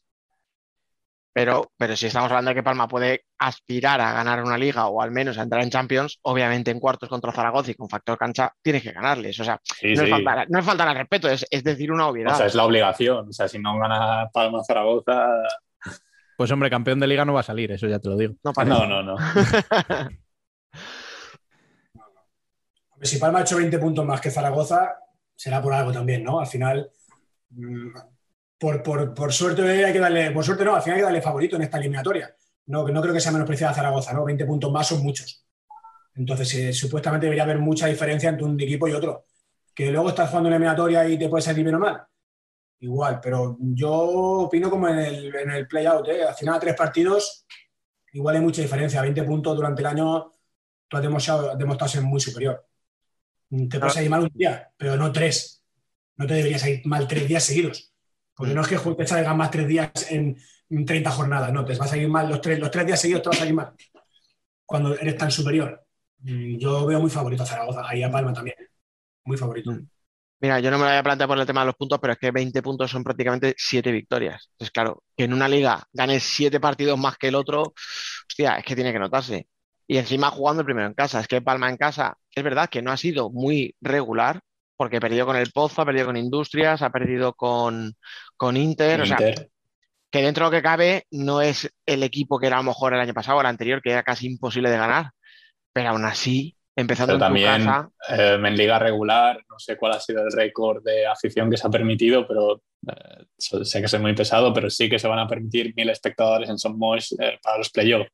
Eh, y eso pues también se nota, que Son Moix, eh, yo he ido cuando solo, cuando incluso no podía entrar nadie más que periodistas y eso eh, duro, ¿eh? sí, sí. Es demasiado grande para estar solo. Y encima acostumbrados a tener siempre ruido, o sea, es más, eh, se hacía muy raro. Sí, eso hay otras pistas que como están acostumbrados a estar en silencio no notan bueno, no voy a dar detalles. Bueno, y el plato fuerte de estos cuartos de final, eh, tenemos un Barça-Inter otra vez. Yo no quiero hablar de ese partido. Vamos a hablar de otra cosa, por favor. Es que, o sea, de verdad, me pone muy nervioso. Veo favorito a Inter, pero luego digo, pero, pero, ¿y por qué tiene que ser favorito Inter? Ya, por los títulos. Ya, bueno, pero es que eso fueron hace dos meses. eh. No lo sé, no lo sé. Yo, es que, me, o sea, de verdad, puedo decir algo y, ac- y eh, acertarlo, pero va a ser de puñetera casualidad. O sea, si me decís, gana Inter en dos partidos, digo, sí, ¿por qué no? ¿Gana Barça en dos partidos? Digo, hombre, pues, pues coño, por plantilla podría ser. No, van a ir a tres partidos y el último va a ir por penaltis. Digo, hostia, pues es que también me lo creo. O sea, es que mm, cualquier cosa que pase. Decía Javi antes de irse, no, Inter ha, ha demostrado que sabe competir. Sí, pero estamos en las mismas que decíamos. No es lo mismo competirle a Barça en una final que competirle a Barça en un partido de cuartos y volver a competirle a los tres días otra vez. ¿Me explico? O sea, es que tienes que hacer mínimo dos partidos mm, excelentes, de 10. Pero es que eso yo ya lo he visto esta temporada. ¿eh? No, no. Si no sé yo quién diga que Inter no es favorito o que no creo que pueda ganar, pero que De- lo De la veo. final de Copa de España a la final de la Supercopa, ¿cuánto hubo? Sí, 15 días, ¿no? O- O sea, que, El- que- el- el- la única pega que le pongo yo a eso es el, el maratón que ha habido desde entonces. O sea, y aparte en Inter, que, que tiene un juego muy físico, o sea, que se basa mucho en estar a tope, que llegar a todas. mm, eh, el problema de Inter creo que va a ser ese, no por ganas. sí, tengo- habrá que ver cómo llegan físicamente, pero vamos, también se han dejado ir bastante en estos últimos partidos. ¿eh? El partido contra Oparrulo fue al Trantran. El de la UMA es con el filial. Sí. El de. O sea, que Sí, es que han tampoco. estado- han estado descargando piernas, digamos, en, el- en los últimos, y así les ha pasado. O sea, en esta liga, cuando vas al Tran Tran, pues Sota te gana, eh, Uma te gana, eh, te- Oparrulo te hace sufrir, porque Oparrulo iba ganándole 2-1 nada más a falta de 3 minutos, eh, te gana Levante, o sea, yo, la- la historia es cómo llegan realmente físicamente. Si llegan bien como deberían llegar, pues tendrán muchas más opciones. También a ver el tema del Barça, las dudas que puedes tener porque al final, como decía Biel, es que tengo la sensación de que estoy diciendo lo mismo porque estamos grabando justo después de haber entrado tres horas en directo con, con Futsal 5 y con Sergio Escolar, pero es que eh, las dudas de Esquerdiña, si la renueva no se retira, de Daniel, si hay oferta o no hay oferta, de Joselito, que sabe que se va a Betis, de... mm, ¿Quién es el otro que hemos dicho que salía seguro? Eh, perdón. Esquerdiña si se retira. Sí, no, Esquerdiña. Sí, ah, lo ha dicho Chimbiña. ya. Chimbiña que se va a Rusia. O sea, tienen muchas dudas, pero es que luego es Andreu. O sea, André Coelho no contaba en Liga. De repente llegas a las semis de la Champions y a la final y, y cuentas con él. Pero Mateus, que, que sí que está haciendo una, seg- o sea, un tramo de 2021 desde enero más o menos muy bueno, no juega ni un solo minuto. Entonces, yo no sé si esa incertidumbre en los jugadores de Barça pueda pesarle y por ahí quizá Inter pueda volver a meterle en mano. No lo sé. Esto les tiene, la estilación te afecta. Sí o sí te va a afectar de alguna manera. Otra cosa es que lo que analices mejor o peor, pero te tiene que afectar. Es más, hasta los que se quedan, que han renovado, les tiene que afectar que no saben quién va a ser su entrenador el año que viene. Al final, hay tantas cosas en el aire en Barça que, que si, si al final van a competir porque son buenísimos. Pero que lo normal es que compitan muy por debajo de lo que sean capaces. Porque en la cabeza está pensando en muchas otras cosas. Y además, Barça no le gana a Inter desde diciembre de 2019. Ya lo tenías que decir. Ese dato no me gusta, ¿ves? Ese no me- ya está hecho para romper estadísticas. Bueno, pues partido, pero luego pierde dos. No pasa nada. está- seguimos igual. Empezamos. Me, me vais a perdonar, pero yo estoy cagado con esta eliminatoria. O sea, Yo, como siempre, te digo que ahora mismo no. Seguramente esto vaya peor, pero ahora mismo no. Ojo, y ahora ya en serio, eh, hemos hablado de Tripodi y se nos olvida que Barça va sin Lozano. Sí, o sea, Sí, lo que baja- también comentábamos antes en Futsal 5, que lo mismo con, con Mati Rosa, que se lesionaron en octubre Claro. y ya ni nos acordamos de ellos. Parece que no sirve, Mm. pero sí, sí. Agüita. Bueno, y la portería. Al final, Barça sí, se lesiona Freixas y, y ha estado, se lesionó Vida, que tuvo que salir el, el niño del filial y que, bueno, que no, que no, que no se constipe otra vez de Didac. Sí, bueno, vuelve Freixas. Entonces, que sí, que el, el- el chaval lo ha hecho bien, ¿eh? Pero hay que jugar luego playoff de liga, ¿eh? Y contra Inter. Entonces, Volvemos, volvemos a lo que decíamos. No es lo mismo que salgas en la Supercopa, que sabes que son 20, 25 minutos, a que tuvieras que jugar una eliminatoria entera. Bueno, tú dices. Pues, entonces, pueden pasar muchas cosas. Yo creo, si nos fiamos de los últimos partidos, al final, por poner un favorito es Inter, pero porque cuando compiten por algo, Inter gana. ¿Vale? Entonces, Mm. las últimas dos partidos, sí, a una final, pero al final Inter, Inter gana y gana bien. No es que gane Sí, sí. de rebote, sino al final gana bien. Pues, claro, al final son tres partidos en tres días, a ver cuánto ganas bien de estos y, y el de caste que acumules el- de uno al otro, cómo te, cómo te deja afrontar los otros, ¿no? Mm. Porque debería ser a tres partidos esta eliminatoria, ¿no? Esto yo creo que sí tenemos claro que mínimo tres partidos, ¿no? Si no- Vamos, mm, es lo que te decía, o sea, me, Vámonos. me- me creo cualquier cosa, pero lo normal, lo normal es que es que sí, o sea, bueno, el precedente fue una victoria de Inter. O sea, es que fijaros, ¿ves cómo no se puede? O sea, en Liga, en el Palau, Inter ganó sin merecerlo. O sea, se encontró con un gol de rebote, otro en propia y no sé qué, y ganó sin merecerlo. ese fue el de la mano de Diego, ¿no? Ese fue el que saca de. Sí, sí, sí, es verdad. Que sale Daniel Vale. con la camiseta de portero del jugador y Diego se le había olvidado que él no era el portero Sí. y, y paró un balón como si nada. Vale. Sí. Ese, ese, Esperpéntico, sí. efectivamente. Pero bueno, ese, ese día gana Inter sin merecerlo, o sea, hizo un partido malo y se llevó los tres puntos del Palau. Y luego en Torrejón, Inter, para mi gusto, y por en general lo que dijo todo el mundo fue que había sido muy superior a Barça, pero no pasa del empate. Entonces, ¿qué partido te esperas que, es- que haya en el Palau este- el miércoles? No tengo ni puñetera idea. No se sabe. Porque es Palau y Torrejón y Torrejón. No, Palau Torrejón, No. o sea, miércoles en Barcelona, el fin de semana en Torrejón, y lo que no sé es si será sábado y si tercero el lunes, o sábado martes, o cómo será, pero sí. O Otra sea, vez, pero- El último es en Barcelona. sí. Eso es. Bueno, pues cada tercero que nos dejen un par de veces al Palau, por lo menos. Yo, depende de cómo vaya el segundo, te digo si quiero tercero o no, ¿vale? Yo con, ver cómo va el primero ya te digo si quiero tercero o no. No me hace falta esperar al segundo.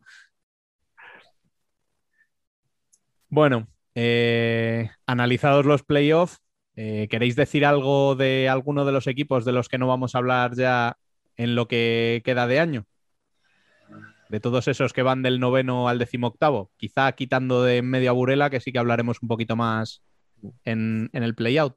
Mm, Bueno, a ver, pues yo sí, mira, yo así rápidamente, de Jaén ya lo hemos hablado, que, que el año ha sido un poquito decepcionante, sobre todo por cómo han acabado. A lo mejor el primer tramo no fue tan malo, encima que fue cuando tuvieron todos los problemas de confinamientos y tal, y fue cuando mejores resultados sacaron. Creo que tendrán que hacer un poquito de renovación de proyecto, veremos cómo les sale, pero cuidadito porque cada vez el nivel es más alto y corres el riesgo de, quedarte ahí un poco en tierra de nadie si, no tienes mucha suerte a la hora de fichar y fichas bien y te salen bien. Eh, de Betis mm, veo un proyecto ahí estable y veo otro candidato más el año que viene a estar entre los ocho primeros. Industrias, creo que aparte, a pesar del tiro que se pegó en el pie el otro día contra Zaragoza, muy, pero muy buena temporada de Industrias, o sea, me ha gustado mucho. Si Javi finalmente sigue, ya veremos qué pasa con el dichoso fichaje de- del entrenador de Barça, pero a mí, si sigue Javi, si consiguen que siga Drahovski, ojito con Industrias, que es otro más a tener en cuenta el año que viene, porque encima David Álvarez ha pegado un salto brutal, Corso ha hecho muy buena temporada, Cardona eh, ha pegado un salto de calidad enorme. Y luego, pues yo no sé, me queda otra vez la duda de Rivera, que de buenas a primeras anuncian ocho bajas, algunas de jugadores muy veteranos, o sea, Lemine, Gus, etcétera. Me sorprende, me sorprende además cómo han sido anunciadas, así en un tuit a las 9 de la noche, un sábado, sin, como casi sin venir a cuento, ¿no? Como si se acabaran de acordar, oye, que por cierto, que mañana se van todos estos. Y no me convenció mucho, no me hizo mucha gracia. Y poco más. Sota veremos si puede hacer algo el año que viene o vuelve a seguir un poquito ahí en tierra de nadie. Estamos en las mismas, es de esos equipos que, que puede ir para arriba, pero necesita acertar con los fichajes y mantener los que, los que le han funcionado este año, los Dani Zurdo, los, los Tony, etcétera. Y ya me callo, porque ya llevo un buen rato hablando.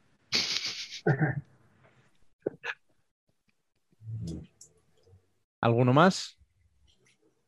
Bueno, yo creo que Eh. al final hay que esperar que, que- qué movimientos se ven, ¿no? Para el cada año que viene, qué pasa con los entrenadores, con las plantillas y ver dónde está cada uno, porque mm, al final se han salvado muchos en las últimas jornadas pidiendo, pidiendo la hora, entonces no son plantillas para tirar cohetes, se les va a dar, van a tener otra oportunidad de hacerlo bien o hacerlo mal.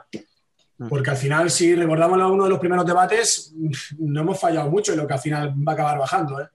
Parecía que alguno se metía ahí, que sí, que no, que no, pero al final mm, igual hemos hecho pleno, ¿eh? En casi todo, yo creo. Sí, sí. Hablo de memoria y igual es lo mejor, ¿eh? Pero que tengo, pero no sé si hemos fallado en alguno de los que al final desciende o está ahí abajo, ¿eh? De los que defiende, yo creo que no. Yo creo que pondríamos igual a Burela descendido y, Peñíscola haciendo el play-out, o, pero por ahí, por ahí, ¿eh? Entonces, mm, están los que tienen que estar. Mm, Y si Industria se refuerza bien en, en verano y a ver si continúa con el entrenador, pues es un equipo de los que tiene que estar peleando arriba, como dice Dani, y, y los demás son más incógnitas. Córdoba también va a tener que mantener, mantiene entrenador renovado, va a mantener el- ese trabajo de este año. Bueno, para mí la mayor incógnita va a ser Jaén. Y bueno, y esto, claro, de Rivera no era incógnita que era y sufrir hasta que anuncias ocho bajas, ¿no? Entonces, como tienes que dar ocho altas, pues cuando las sepamos veremos, ¿no? Opinaremos, más que veremos, ¿no? Veremos a ver si, Mm. si las ocho altas que des te van a dar para competir o no. Mm. Pero estos equipos que son históricos, por llamarlo de alguna manera, que han visto este año tan cerquita eh, la horca, igual tendrían que pensar a ver qué es lo que quieren. Sí, yo un poco a seguir con lo, con lo que habéis dicho. Eh, me quedo con cuatro equipos sobre los que comentar. Con Industria sí que a lo mejor a principio de temporada yo creo, no sé si fue Tony o Marcos Ángulo, sí que auguraban que estuvieran ahí arriba. Eh, los demás creo que pensábamos que estarían un poco... Perdón, te, te- te lo, te lo digo. Tony no sé si lo dijo, pero Marcos seguro, porque llevo tres meses que cada vez que Industrias gana un partido tengo un WhatsApp suyo diciendo, si ya te dije que iba a estar Industrias arriba. O sea, Marcos, si me estás Pues, escuchando, sí, sí, estaba yo me acordaba que, que había pasado algo así. Puedes y seguir, perdona. además con una plantilla tan joven, y, y, o sea, me han sorprendido. Y además, eh, compitiendo de tú a tú contra los grandes. Betty sí que a lo mejor este final de temporada eh, se me ha quedado un poco mm, corto. Pensaba que sí que estarían jugando los playoffs, pero también es normal, es su primer año en primera y, mm, y es lo que hay. Eh, veremos el año que viene con esta inversión que parece que van a hacer. Y, y luego quedarme con, con los dos navarros, Rivera y Xota, creo que es mm, para aplaudir hasta, hasta que nos sangren las manos, porque lo que han hecho en esta temporada tan complicada y tan igualada es, es increíble. Y con las plantillas que tenían, unos prácticamente nueva y los otros también, pero con jugadores más, más jóvenes, sin experiencia, jugadores que prácticamente habían salido de, segunda B eh, o con poco recorrido en, en la élite y, ha sido espectacular. Yo reitero lo que me dijo lo, lo que me dijo Arregui a principio de temporada, que yo le dije, bueno, a ver, Imanol, al final Sota tiene un pozo, ¿no? En primera, es un equipo con historia, tal. Oye, si los chavales salen bien y tal, joder, podéis dar la sorpresa y estar arriba. Eh, ni sorpresa ni hostias. Nosotros a luchar por la permanencia, déjate de gilipolleces. Vamos a salvarnos, que es lo que tenemos que hacer y punto. No estamos para tonterías de andar pensando en los playoffs, que entonces nos vamos a dar una hostia de las gordas. Lo tenía clarísimo desde el primer momento. Y se ha demostrado que efectivamente así ha sido. Y O sea, lo tenía muy claro desde la Copa de España del año anterior. Sí, Sí. efectivamente. Que, que sin saber qué jugadores ibas a fichar, porque en aquel entonces no los tenía cerrados, porque os recuerdo que el año pasado, durante el confinamiento, hicimos un especial con Sota y en la entrevista con Arregui, él me dijo, "Mm, estoy aprovechando el confinamiento, no te imaginas de qué manera, me estoy viendo todos los días 20 partidos a ver qué fichamos. O sea, había anunciado un mes antes, a ver cuándo volvemos a estar en una Copa de España y no sabía qué proyecto iba a tener todavía. O sea que... Esa Copa de España va con 10 jugadores a jugar, ¿no? Sí, sí, porque Ah, encima había tenido problemas eh, por todos lados. Que nos tiene que convocar gente del, del juvenil de milagro. Mm. Y que Sí. Ella lo veía venir, la verdad. Sí, por eso, o sea, es un tío que al final tenía el proyecto muy claro, sabía que iba a sufrir y yo creo que eso es lo que les ha permitido al final salvarse. El, el tener las ideas claras y el decir, no, aquí venimos a lo que venimos, que es a sufrir como perros y a permanecer en primera. Ya veremos Mm. otro año y, y- y lo han sabido pelear. Si lo que comentaba bien de industria, seguro que, que Marcos los ha defendido a capa y espada. Yo también he apostado por ellos desde el principio. ¿eh? Al final los conocemos bien y sabíamos que podían dar guerra. La verdad que viendo las plantillas que había y conociendo al grupo que ya dio guerra en, en Barça B y que al final recuperaba jugadores importantes de un mismo estilo, gente del barrio, mm, bueno, al final Bermu puede ser un ejemplo, jugador que yo he conocido que tiene en mi equipo, ellos iban a competir bien iban a competir bien. Y Javi les ha dado ese carácter que, que no conseguían sacar y les ha faltado, hablando mal y rápido, no cagarse encima en los últimos segundos de muchos partidos. Porque igual han perdido 20 puntos faltando 4 segundos. Entonces, Sí, sí, es que podían haber estado perfectamente luchándole el sexto puesto a Inter. sí, sí, si no se cagan encima en esos partidos, al final les hubieran estado entre el 5 y el 6. Mm. Eh, entonces, esta experiencia se la van a llevar de este año. Se han quedado ahí fuera por goles y, y, hombre, si mantienen el grupo y lo refuerzan bien, que bueno, aquí se escuchan ya refuerzos por todos lados, ¿no? Así que imagina, imaginaros. Pero si consiguen reforzarlo bien, lo que necesiten y mantener las importantes, como decía Cava, al final un jugador como Grajowski, si lo pierdes, mm, igual ya tu planteamiento es diferente, porque ese ha sido jugador diferencial, ¿no? El crecimiento de, de David, el- la consolidación de Pirata, de, de, Uriol, en San- entonces todo esto está muy bien, pero al final el que ha metido el gol ha sido Grajowski. Y si lo pierdes, luego también eh, Borja está muy bien en las últimas jornadas, que, que no había estado tan bien anteriormente. Bueno, si consigues tener ese nivel, vas a competir y estar ahí dando guerra de nuevo, seguro. Si no pierden al entrenador, claro, si pierden también al entrenador, igual hay que pensar. mm, Pues ¿qué a, permanecer. No sabemos quién vendrá hasta que el entrenador que venga pueda acumular trabajo con lo que hay, porque darle continuidad no es fácil. Si viene un entrenador que no conoce la plantilla, que no. Veremos. Entonces, hay que ver también cómo acaba esto. Y yo sobre estos equipos eh, quería dar la enhorabuena sobre todo a Rivera Navarra, que a mitad de temporada cualquiera les habríamos dado como descendidos porque estaban últimos en la clasificación sí. y lejos además, y han acabado salvados, sobrados. O sea, para mí me parece increíble la segunda vuelta que ha hecho este equipo. También, lógicamente, a, a Shota me parece tremendo cómo han competido con el grupo de chavales que tenían. Y luego me gustaría ver cuál es el proyecto con el que el Betis pretende consolidarse en primera el año que viene. Porque para mí la baja del director deportivo mm, me genera dudas. Pero por los nombres que han sonado, yo creo que es un arma de doble filo, igual que lo, lo dije esta- a principio de temporada con Jimby y con Levante. O sea, son plantillas que te exigen em, ganar sí o sí en esa temporada. Y para un equipo con poca experiencia, creo que es complicado. Pero ya no solamente eso, es que de los nombres que suenan, a ver cuántos llegan. Eso. Porque, eh, porque es que el, el suena Betis eh, es el nuevo suena Jaén. Sí, sí, vamos por años. Este año toca Betis, sí, sí. Todo va a sonar. Entonces, quiero ver qué llega, quiero ver eh, realmente qué plantilla se queda a principio del año que viene y a partir de ahí veremos si de verdad buscan un proyecto para aspirar a competir a los de arriba o es un proyecto para competir el playoff. Veremos a ver. sea tener paciencia en un, un equipo con un año de vida en primera, todo lo que no sea tener paciencia y un proyecto a cuatro o cinco años, que tú vayas primero mm, Copa España, luego playoff, sumando, al final te pegas un porrazo como el que se pegó Polaris. Sí, pero la cosa es qué, es- No qué jugadores traigas. O sea, eso, lo- eso lo vas consolidando tú con los jugadores que vas a traer. Si tú traes jugadores de primer nivel para, se supone, competir con los de arriba, pues si no compites con los de arriba, esos jugadores van a durar un año. Sí, sí, claro. Sí, sí. Yo creo que lo, lo han hecho bien confirmando la renovación de Juanito. Re- Juanito bien, al final le da estabilidad al proyecto y por lo menos parece que la línea es buena. ¿Vale? Esto, por ejemplo, es algo también a tener muy en cuenta en, en Rivera, que mucho tiempo ha ido último, que lo fácil era mm, sacar a un entrenador de tanto tiempo diciendo que no funciona, que hay que buscar y, y al final aguanta, y no sé qué aguanta, es que encima lo renuevan. Bueno. Pues a mí lo que me, me genera dudas de Betis es eso, eh, porque la renovación es solo de un año. O sea, no sé si es que también sonó lo de Diego Ríos, eh, que podía ir a Betis. No sé eh, si es que se quedan con Juanito porque no han podido encontrar nada mejor. Escúchame, si se le han quedado de casualidad, mejor para ellos. Porque yo creo que. Ah, no, no, sí, totalmente. Esa, esa suerte que han tenido, pero. Sí, sí, sí. Pero claro, si el año que viene vas a estar igual,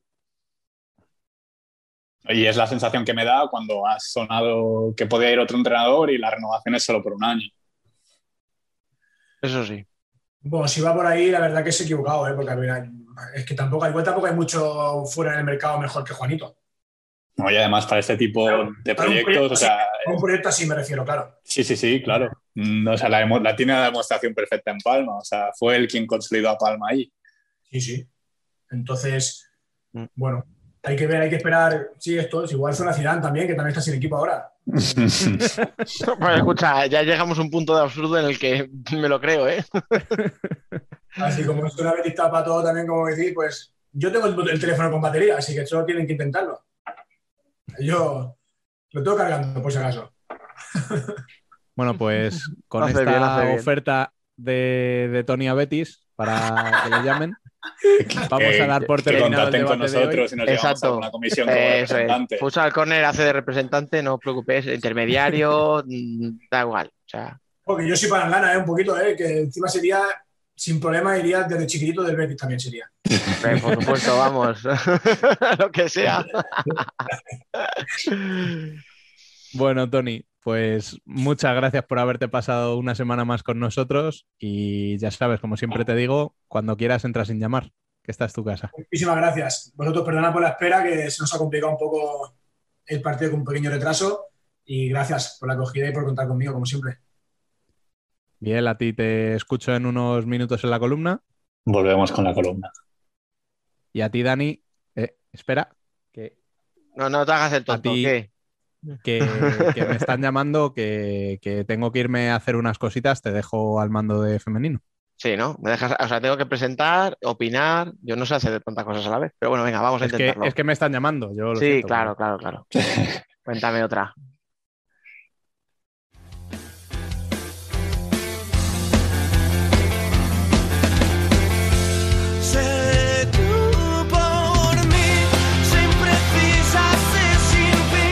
Nosotras también somos futsal.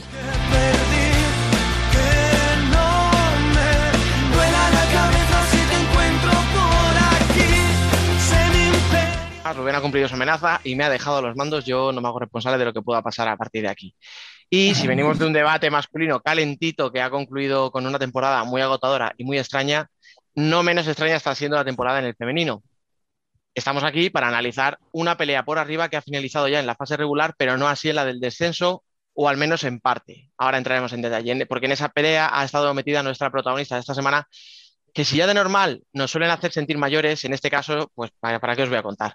Eh, primero voy a presentar a los dos sospechosos habituales de siempre. Fran, muy buenas. Buenas. Que hoy me- me- ¿Es el día de Canarias hoy? Sí, exacto.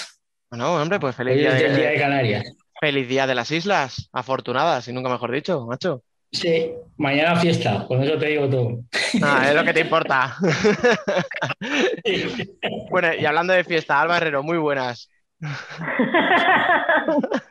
Muy buenas. ¿Qué tal por Brujas?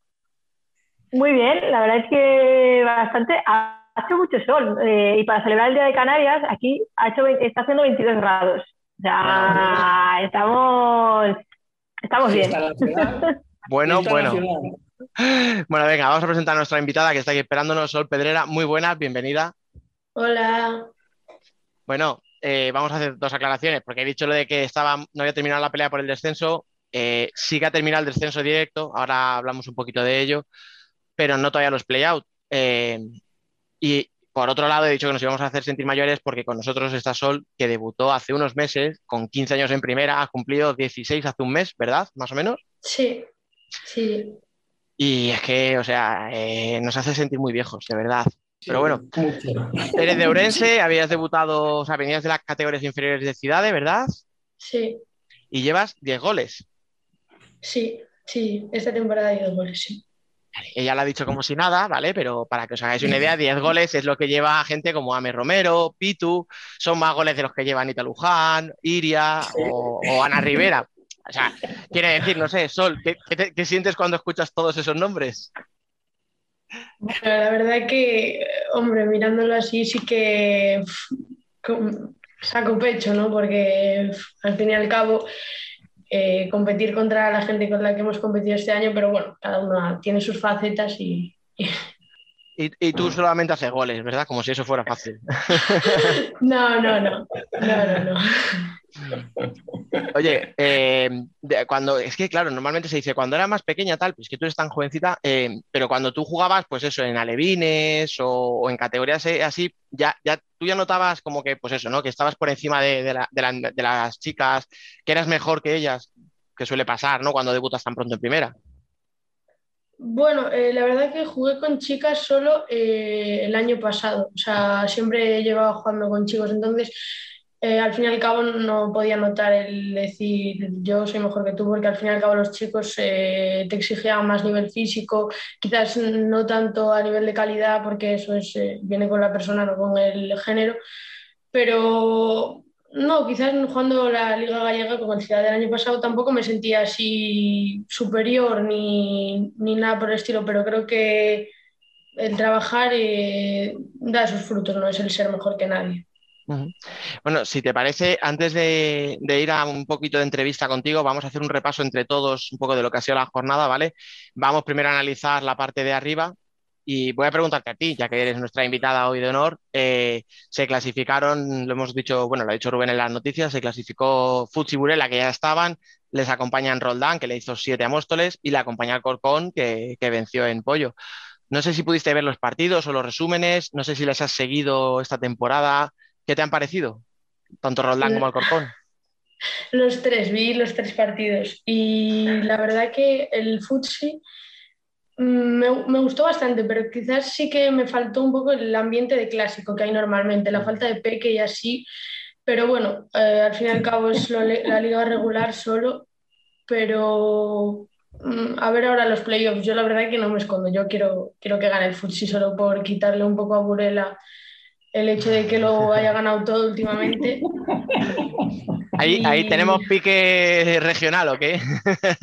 No, pero tengo buenas amigas allí en, en el así que- y me estaría muy contenta si ganase. Y se- yo creo que se lo están mereciendo por el formato y todo. Y el Alcorcón, la verdad que es que me sabe mal decirlo porque el pollo es gallego, pero me alegré mucho por Vane. Eh, creo que hicieron un muy, muy buen partido. Quizás al pollo no le entraron las ocasiones, pero estoy muy contenta por el Alcorcón y creo que van a ser unos playoffs increíbles. Y el Roldán también, se lo hizo un temporadón y ya para culminar siete goles al Móstoles, que fue uno de los equipos revelación, por así decirlo, esta temporada, eh, quitándole la racha de, de invictos al Futsi, pero creo que los cuatro son muy merecidos. Bueno, ya estáis viendo, Fran, Alba, que, que, que Sol reparte juego, ¿eh? O sea, así me gusta la gente lanzada y que dice lo que piensa de verdad. Yo creo que el Me debate ya está hecho. contra los. Yo, yo creo que el debate ya está hecho porque ha dicho todo lo que había que decir de estos partidos. O sea, ha acertado en todo lo que había que decir. Bueno, escucha, ya ha dicho que va con Futsi, ¿con quién vais vosotros? Ah, mira, mira, fíjate cómo les cuesta mojarse. No, no, yo no me mojo. Ah, no, bueno, sí, sí me mojo, no tengo ningún problema. Eh, sé que Piru quiere que diga Calcorcón, pero voy con Burela. Vale, va- va- voy a dividir la pregunta en dos. A ver, preguntas de un, solo una palabra me tienes que decir. Venga, Alba. ¿Quieres que gane Burela, pero quién crees que lo gana? Eh, Burela. ¿Quieres y crees? ¿Y tú, Fran? ¿Quién quieres y quién crees? No, a ver, quiero. Ah, ya está, espera, ya está no. justificándose. Da igual, déjalo, venga, va. Quiero, quiero y va a ganar Burela. Me la, Venga. me la juego ahí. Venga, vale, Fran. Eh, lo, lo mismo, quiero y va a ganar. yo, yo llevo todo el año así, o sea, no he variado. Bueno, pues, pues yo escucharme, yo quiero que gane Alcorcón, eh, se va a ir en semis, o sea, no tiene opciones casi. Yo creo que ya lo que hizo contra Pollo ya es bastante. Y creo, creo, creo que la comidita de moral que le tiene hecha últimamente Burela a Futsi puede pesar un poco todavía. Yo veo ligeramente, si llegan todos, sobre todo a ver cómo llega Peck y tal, que yo creo que no tenía nada, que era simplemente por descansar, pero yo creo que, que veo un pelín mejor a Burela, creo. Porque Futsi que ha, ha ganado los dos partidos de la liga regular, pero ¿qué has dicho tú, Sol? Si es que no han sido casi ni clásicos, no había ni ambiente, pero porque es que no Mm. parecía como que hubiera tensión en juego, ¿verdad? Sí, pero yo- a ver, sí que es verdad, es como, o sea, le creo que el Burela, la mística que tiene en las finales, sí, así, pero es que a mí es que el fut sí, es que yo creo que se lo merecen. Creo que el partido de Copa fue un batacazo y creo que uf, se lo tienen que merecer, porque creo que el fut sí quizás es más regular y en el, y este formato no le beneficia nada, pero aún así. Yo también diría, yo quiero, bueno, eh, quiero que gane el Corcón, pero es que Tampoco podemos pedir más. donde esté el Futsi, donde esté el Futsi, ya está. Y creo que lo va a ganar el Futsi, yo confío. Eh, oye, así. La verdad es que, uy, perdón, Fra- eh, Dani, No, no, dale, dale, dale. que, que la liga, la liga regular que ha hecho Futsi, o sea, la hemos hablado muchas veces. Siempre hemos dicho que Burela y Futsi muy bien, pero es que Futsi ha estado, o sea, brutal. Es un, mar- un estaba- martillo pilón. Sí, y, y ayer, por ejemplo, en el partido me sorprendió que, que en los finales, minutos finales eh, Burela no salió de 5, siguió jugando de 4, que lo está- estaba llegando y tenía ocasiones, pero no, no quiso intentarlo de 5 o decidieron que igual no era, no era el momento. Pero Futsi con las suyas siguió, siguió y que se ha ganado los dos partidos de liga. Sí que es cierto que luego en Copa perdieron, pero es que la liga que ha hecho Futsi tiene mucho mérito. Mucho. Vale, vamos a ir rapidito, ¿vale? Que ya habrá tiempo para hablar de los playoffs y tal, ¿vale? Eh, si la semana pasada hablábamos de la temporada de Torreblanca cuando quedó eliminado, ¿cómo valoráis la... Empiezo por ti también, Sol, antes de que esto se te me tiren encima. ¿Cómo valoras tú la temporada de Pollo? Eh, la verdad que a mí me, me gustaron mucho, me sorprendieron, porque hicieron así todo un nuevo proyecto, nuevos fichajes y así, pero siguiendo con jugadoras de casa como Carolina y, y Antía. Y la verdad que también, también se lo merecieron mucho, la verdad, pero bueno. No, yo no les entran, no entran todas, claro. La temporada ha sido sensacional y ayer lo que ya hablábamos por el, por el WhatsApp durante el partido, yo las vi al revés, o sea, Alcorcón jugó como Pollo y Pollo jugó como Alcorcón. O sea, aceleradas desde el pitido inicial. De hecho, hubo un tiempo muerto que pidió el entrenador y se lo dijo, tenemos que jugar más tranquila, más paciencia. Estaban muy aceleradas y encima no entraba la pelota y Alcorcón, las que llegó, las metió, porque ayer Estela estuvo Bueno, es que a- a- para mí, mira Alba cómo se ríe. Es que dices, hablas de un portero y a Alba ya le viene la sonrisilla, ¿eh? No, a ver, es que hay, hay dos claves. Tú has dicho una. Eh, cuando piden el tiempo muerto, Manu Cosío, que dice, que, que- no me acuerdo de la frase, pero viene a decir algo así como, ¿qué narices nos pasa? Que estamos aceleradas, Sí. ¿por qué estamos tan nerviosas? Es justo lo que estábamos hablando y lo veíamos todos. O sea, no era apoyo, era un equipo nervioso y, y luego es que llegaba y tiraba el palo. O sea, tuvo, tuvo tres palos, pero claro, cuando no era el palo, era Estela, que hizo un partido brutal, ya lo digo yo, Alba. O sea, no hace falta que salgas tú a defender el lobby de los porteros, no te preocupes. Pero yo creo que las dos claves es esa, o sea, que, que Alcorcón salió con la confianza que no salió Pollo, pero Sí. eso, lo único que me queda la cosa de Pollo de esta temporada ha sido que cuando llega a las finales, sí, Sí. pero no. O sea, Sí, jugado- eso, iba, eso iba a comentar. Mm. Porque la temporada de Pollo ha sido muy buena. Ha llegado hasta donde ha llegado y ha tenido oportunidades hasta el último partido.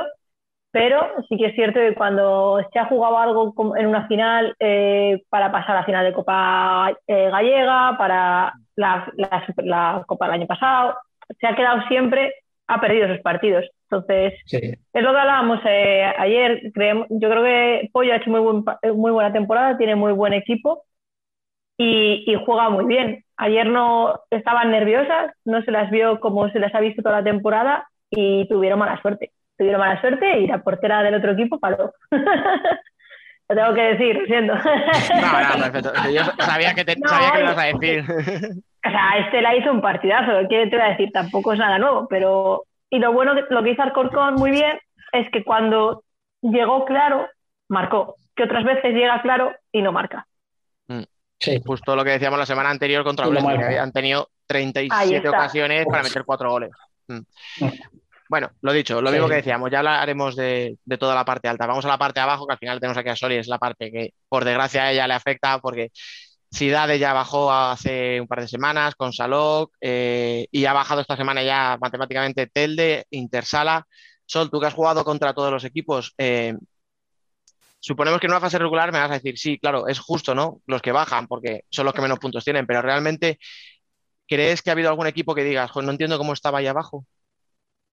¿O vosotras o alguno del resto? Eh, ¿abajo, abajo donde nosotras o abajo en la liga por la permanencia? No, de las cuatro, de las cuatro que habéis bajado ya.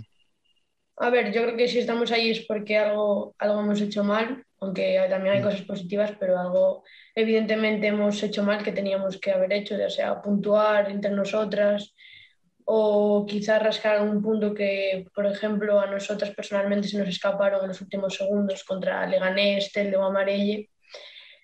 Pero bueno, sí que es verdad que con esto del COVID, eh, de bajar, no sé si dos o tres equipos, ahora que tenga la posibilidad de bajar seis, me parece muchos. Pero bueno, nos tocó así y para el año, si podemos subir la categoría, la, la subiremos, que estará en nuestras manos.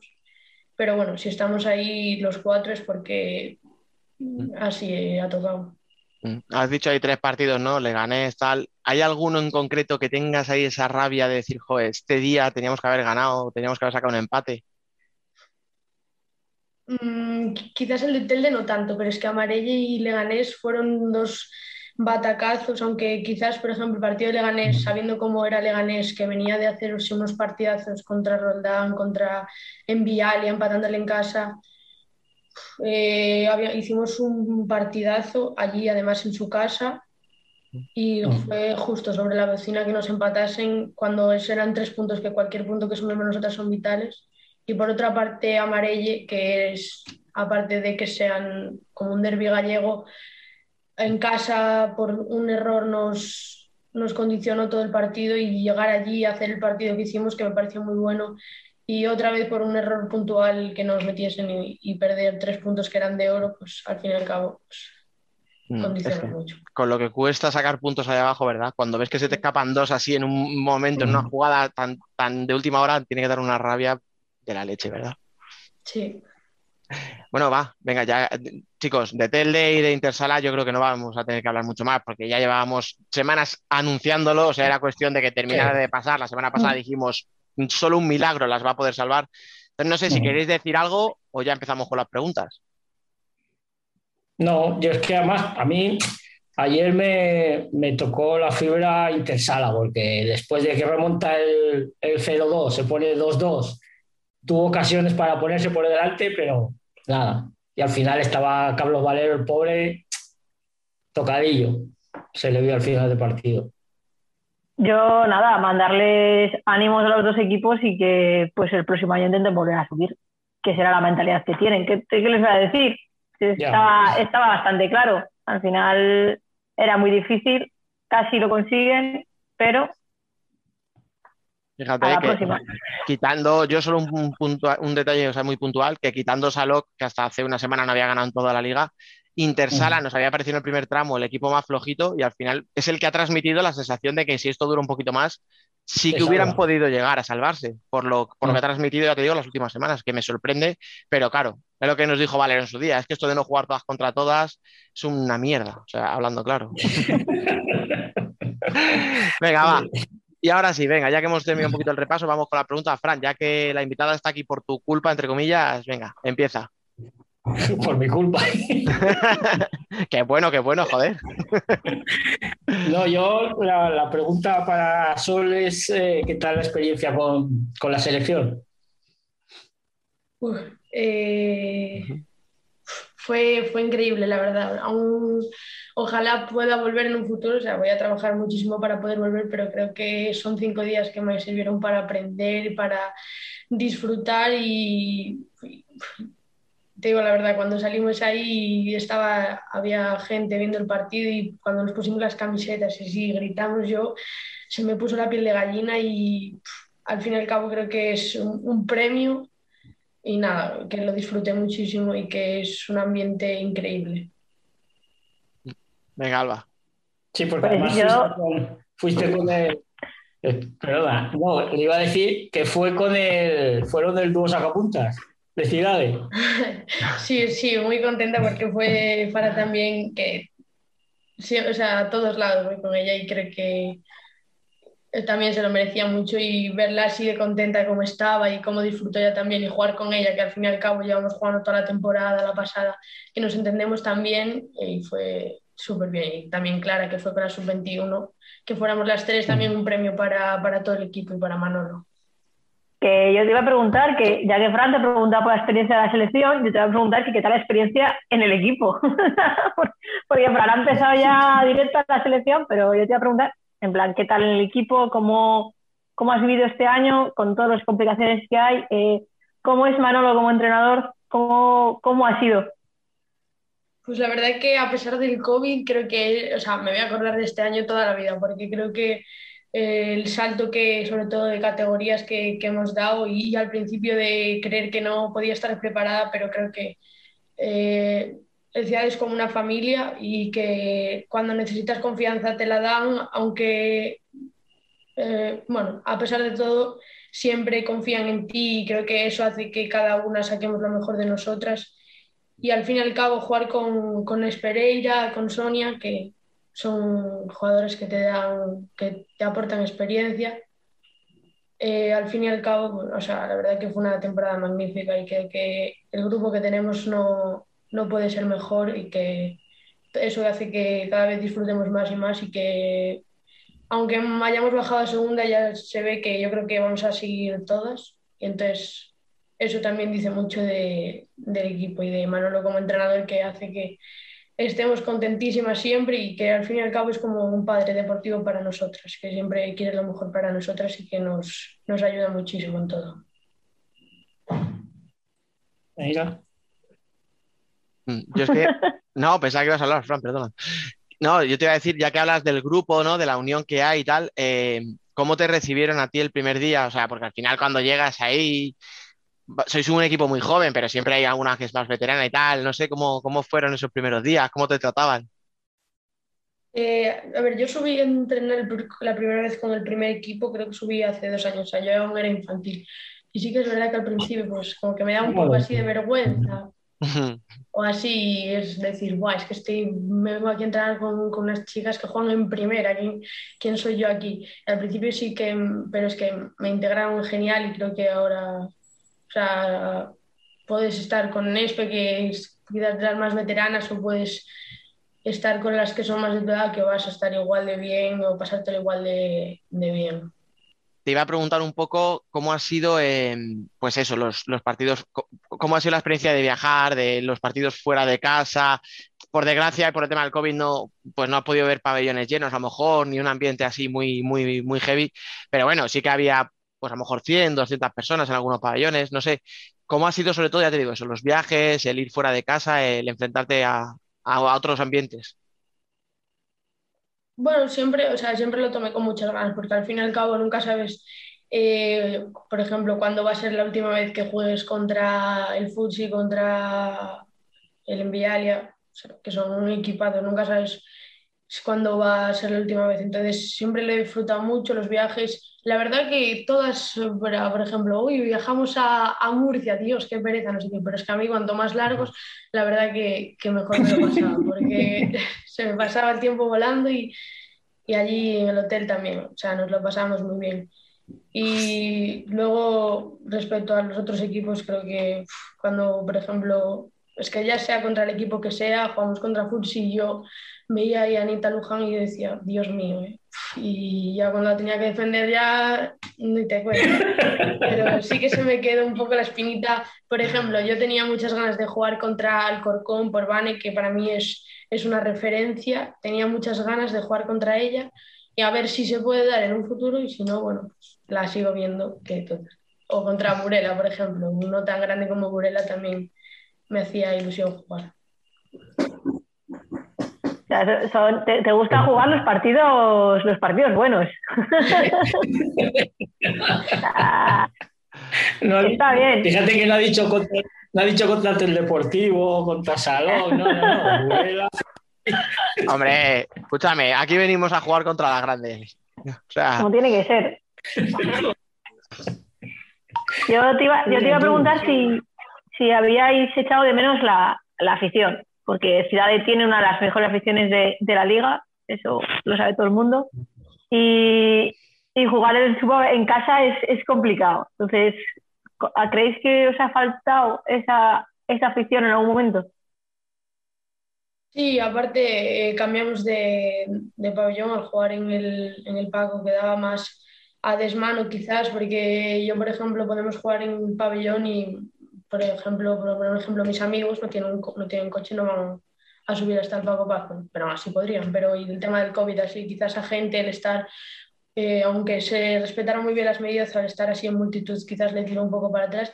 Pero así, creo que no, o sea, no, no nos podemos quejar. Hubo un par de partidos en los que quizás eran finales para nosotras y nos recibieron con todas las medidas y todo, pero que se me ponía la piel de gallina y creo que les debemos mucho a ellos también y a ver si se lo podremos devolver. Ojo, ¿eh? Y tiene, y tiene 15 añitos. O sea, 16. mira que a veces decimos, podría ser su padre, Fran, es que casi podría ser su abuelo, tío. Está- estáis mayores ya. Eh, ¿cómo, ¿Cómo así habéis cambiado de pabellón este año? ¿Por medidas COVID o por horarios o, Sí, o ha sido algo extradeportivo? No, sí, sí, medida, o sea, hemos jugado algunos en los remedios, que al fin y al cabo es llevamos jugando un tiempo, pero quizás la pista por obras y así no estaba muy bien y el pabellón no, no se podía meter la misma, el mismo número de gente y al fin y al cabo el, el- los remedios es como, cuando se llena eso es como, al fin y al cabo es como to- todos encima tuya, todo junto. Y allí en el Paco, al ser más, más amplio y así, pero aún así notamos siempre el aliento de, de ellos y el calor que nos daba. Oye, hablando de pabellones, ¿qué pabellón es el que más te ha gustado de toda, la primera? Por lo que sea, pues porque es más bonito, porque, no sé, porque la pista está como más cerrada, eh, no sé, ¿cuál? No me digas el tuyo, ¿vale? Eso es fácil. Pues. quizás el de. Es que el de Roldán, porque allí la televisión les da con bastante apoyo y así, cuando teníamos tiempos muertos, que te ponían los micrófonos y así, muchísimas cámaras y todo eso cerrado así. La verdad que me dio muy, muy buena sensación de decir que estaba, que el fútbol sala femenino está creciendo. O sea, os dais cuenta que es que se echa para adelante en todo, ¿eh? O sea, Sí, sí. en- en- en- donde tiene más o sea, quiere jugar contra los equipos más grandes, quería enfrentarse a Anita, a Vane, y, y- y le gusta cuanta más cámaras haya pendientes, mejor, así, o sea, donde nosotros nos haríamos caquita con la presión, ella está tan a y dice, pues esto es lo mío. Por eso está donde está y nosotros no, claro. Porque por eso una es la invitada y nosotros hacemos el podcast, nada más que añadir. No, en el fondo soy una cagona también. Lo has pasado, lo has pasado, mira, venga, venga, vamos a ir por ahí, ¿vale? ¿lo has pasado mal en algún partido en concreto? El primer partido estaba, estaba muerta del miedo contra, contra el Peña. Viajamos, además no viajamos muchas porque así, al ser así el principio de competición, así algunas que tenían un poco de miedo por esto del COVID. Y en verdad teníamos todas muchísima ilusión, pero o sea, yo no, no, no podía, o sea, cuando me no, no podía. Y cuando salí aún lo, lo estaba pasando mal en el aspecto de que estaba nerviosísima, yo pensaba que no, que no iba a poder, que, que me iba a superar todo porque no, no estaba preparada, pero como dije antes, las compañeras al final y Manolo me sacaron de, de eso todo. Y quizás contra el Futsi también me sentí un poco impotente de no sé pararlas, no sé atacarles, no puedo, no sé, fue... Hubo momentos que sí, que sí que nos pusimos más parejas, pero al fin y al cabo ese es el fútbol, o sea, juega en otra liga. ¿Veis? Sí, es que. Dale, dale, Esa, esa- esa sensación, yo creo que la tienen el. Bueno, menos Burela, todos los demás equipos que juegan contra Fusi creo que tienen esa sensación. Sí, pero lo que os voy a decir es que esto es poner en palabras lo que muchas veces nosotros hemos hablado en el programa.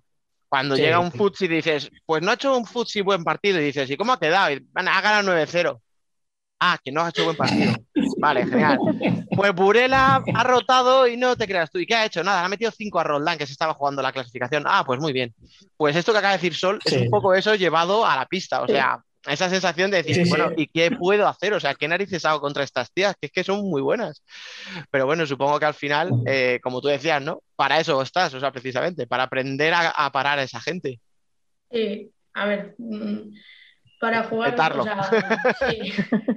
Para, en segunda podemos, o sea, jugamos contra gente de segunda, y también son buenos equipos, así, y en primera quizás a jugar con la gente de abajo también son buenos equipos, pero al fin y al cabo es jugar contra un Fuchi, contra un Burela tricampeón, eh, contra un Alcorcón que tiene a Vanessa Otelo, que es campeona de Europa, y al fin y al cabo siempre hace ilusión.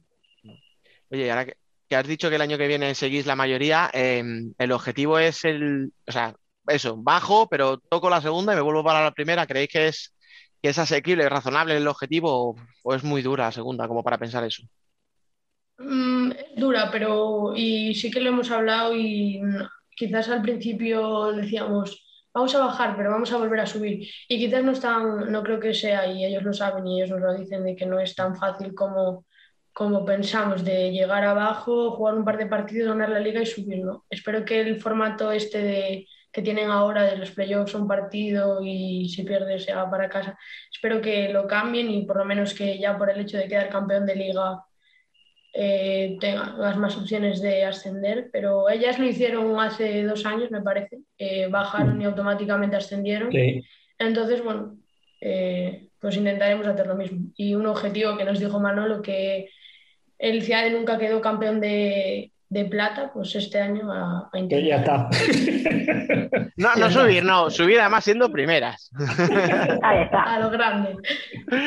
Claro que sí. Yo, Ya- ya- yo te iba- puesto ah. Venga, va. Ya te iba a preguntar que con todos estos viajes que has dicho que va a Murcia, perfecto. eh, ¿cómo, cómo es- eres capaz de compaginar al final estudios y, y, y viajes y entrenamientos? ¿Qué, qué te dicen tus padres? Mis padres me dicen que estudie. Antes, Eso es, es que, es que por eso son padres. un clásico. Pero bueno, eh, durante la semana sí, es verdad que tengo que, por ejemplo, quitar a veces, o no puedo quedar con mis amigos porque tengo que estudiar, porque tengo que ir todo el fin de semana a estar por ahí. Pero bueno, al fin y al cabo mis amigas también las tengo en el fútbol, entonces pues hago el esfuerzo que puedo estar estudiando en vez de quedar con mis amigos, entonces al fin y al cabo lo llevo mejor. Es que estábamos haciendo bromas y diciendo, pues, que qué jovencita, que qué valiente, tal, pero realmente, o sea, el esfuerzo y el que supone que con esa edad, que lo que te apetece es salir, estar con tus amigos, dar una vuelta, ir a algún sitio, tomar algo, no sé qué, y que estés entre, o sea, de clase a entrenamiento, del entrenamiento a casa, tal, porque encima ahora con el tema del COVID este año, mm, aunque quisieras, tampoco ibas a poder hacer mucho, o sea, no sé si se te ha hecho un poco bola también este año y tienes ganas de acabarlo ya. Sí, bueno, la verdad que por una parte sí, por otra parte no, porque al fin y al cabo, eh, aunque hubiese sido así, al ser el primer año en primera y así como fue todo, creo que por una parte al pensar que a veces hubo momentos que quería abandonar todo porque no, no tenía idea de cómo, sal- cómo sacar al equipo por poner mi granito de arena para salir de, de esos momentos malos que tuvimos. Pero aún así pen- haciendo un balance de todo, de decir, he estado en primera, tengo 15 años, he jugado contra las mejores, hemos viajado y a veces eh, al no tener esa dinámica de ganar, perder, empatar, ganar, de que hemos ganado este año creo que tres partidos solo, lo disfrutábamos mucho más y, y eso pues no, no lo cambio. Oye, chicos, yo me tiraría una hora más porque me lo estoy pasando súper bien con Sol. Y además me encanta lo bien que habla y lo claro que lo tiene, pero ya sabéis cómo es esto y hay que ir acabando. Así que os dejo una última a cada uno, venga. No, yo más que pregunta es felicitarla, porque a ver, eh, sí, han defendido y eso es un palo, pero con la edad que tiene, estando en primera y, ya empieza a sonar su nombre, porque mira, muchas nombran al Colcón, mira a ver si, Piu va buscando gente, a ver si... mira, a ver. Bueno, pues nada, ya hemos tirado la cuña, Alba. Yo, no, yo, yo solo te voy a decir que, que eh, en parte estoy de acuerdo con Fran, habéis descendido, pero habéis hecho muy buena temporada para estar orgullosos en lo, en lo personal y en, en el equipo. Y nada, mucha suerte para la próxima, que ganéis la liga otra vez, la de segunda, que no habéis ganado nunca, y, para ir- y, y de nuevo para primera. Nada más. Gracias. Pues nada, yo ya para despedir, eh, yo, yo lo que voy a hacer es presumir, fíjate. De- o sea, vas a- ¿sabes? Voy a- voy a presumir yo, porque cuando dentro de dos años ganemos la Eurocopa de 2023 ¿eh? y veamos allí a Sol, diremos, nosotros ya hablábamos con ella, nosotros ya habíamos, cuando, cuando tenía 16 Ahí años nada más. Y presumiré, presumiré de lo que hemos conseguido. No te parece mal, ¿no? Que lo hagamos. No, no, pero creo que para esa Eurocopa estaré llevando aguas aún. bueno, escucha, yo creo que lo firman, ¿no? Si hay que llevar. Ah, hombre, si hay que llevar aguas para levantar la Copa Europa, pues se lleva. Oye, Ahí pues- está. Pues sí, nada, lo dicho, que muchísimas gracias por estar aquí, que nos ha encantado conocerte, que muchísima suerte, como ha dicho Alba, el año que viene, que, que seguro que vais a estar ahí arriba. Gracias a vosotros. Fran, Alba, muchísimas gracias, chicos, nos escuchamos. Vale. A la próxima.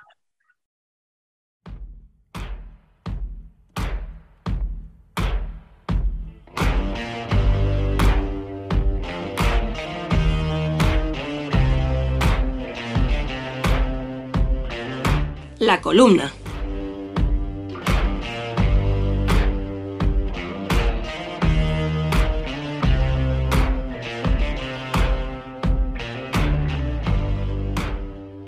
En el fútbol sala y en la vida nunca es bueno depender de uno mismo. En esta última jornada, el Pozo dependía de sí mismo para ser campeón de liga regular, Jimby, Levante, Valdepeñas y Zaragoza para ser terceros, cuartos, séptimos y octavos respectivamente, y Jaén y Burela para evitar jugar el playout. Se jugaban perderlo todo. Iban justitos, como todos a estas alturas del curso, mirando el calendario como trabajadores buscando festivos, haciendo cálculos. Dependemos de nosotros, decían como si fuera algo bueno. Y es que los resultados me dan la razón. De todos ellos, solo Zaragoza sumó los tres puntos. El resto tuvo que esperar a ver qué sucedía en otros campos para no perder la ventaja lograda durante la temporada. Y otros sufrieron una caída en la clasificación. La peor y más dura para Burela que deberá jugar por no descender. Y es que las mejores cosas que nos pasan son las que no dependen de nosotros. Las peores también. Planear una excursión y que llueva, quedarse en casa y que luzca el sol, una noche de tranquis que se convierte en épica, una oferta de trabajo inesperada, una muerte, un triunfo en casa del líder, una derrota en casa del colista. Depender de uno mismo es un gol anulado por el VIR. Parecía que sí, pero no. La felicidad previa a la decepción. Los que quieren depender de sí mismos creen que lo tienen todo bajo control, que está en su mano, lo planifican todo. Cuando están en la cama quieren desayunar, cuando desayunan piensan en el trabajo, en el trabajo piensan en lo que comerán, cuando comen piensan en que tienen que fregar, cuando friegan piensan en descansar, cuando descansan piensan en hacer ejercicio, cuando hacen ejercicio piensan en cenar y cuando cenan piensan en dormir. Reconozco que soy uno de ellos, llevo una vida Esther. Después del primer gol siempre quiero el segundo. Me acuerdo de lo bonito que fue y espero a que llegue el siguiente. Entre que añoro el pasado y anhelo el futuro, paso del presente. Luego están los que prefieren que su éxito no dependa de ellos mismos. Dejan su futuro en manos de otra cosa. Religión, superstición, casualidad, suerte, destino. Distintas marcas de un mismo producto. La vida está en los no planes, piensan. O en los planes que se rompen. Tomas decisiones y la vida decide por ti. Eres espectador de tu propia película. Apareces en los créditos como extra. Y gracias. Planifica el viaje, pero descarrilarás. Es mejor no hacer planes. O te los joden o te los jodes. En baloncesto está el pick and roll. En fútbol sala también tenemos jugadas ensayadas.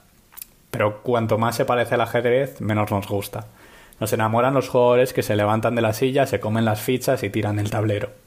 El fútbol sala que prima la improvisación.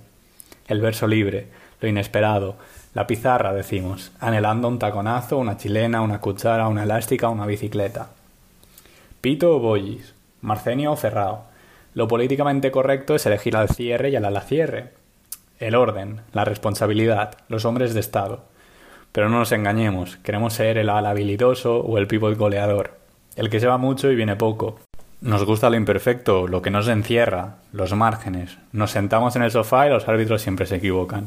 El cierre se resbala, el pívot marca por la escuadra. Nos gusta el fútbol sala porque no depende de nosotros.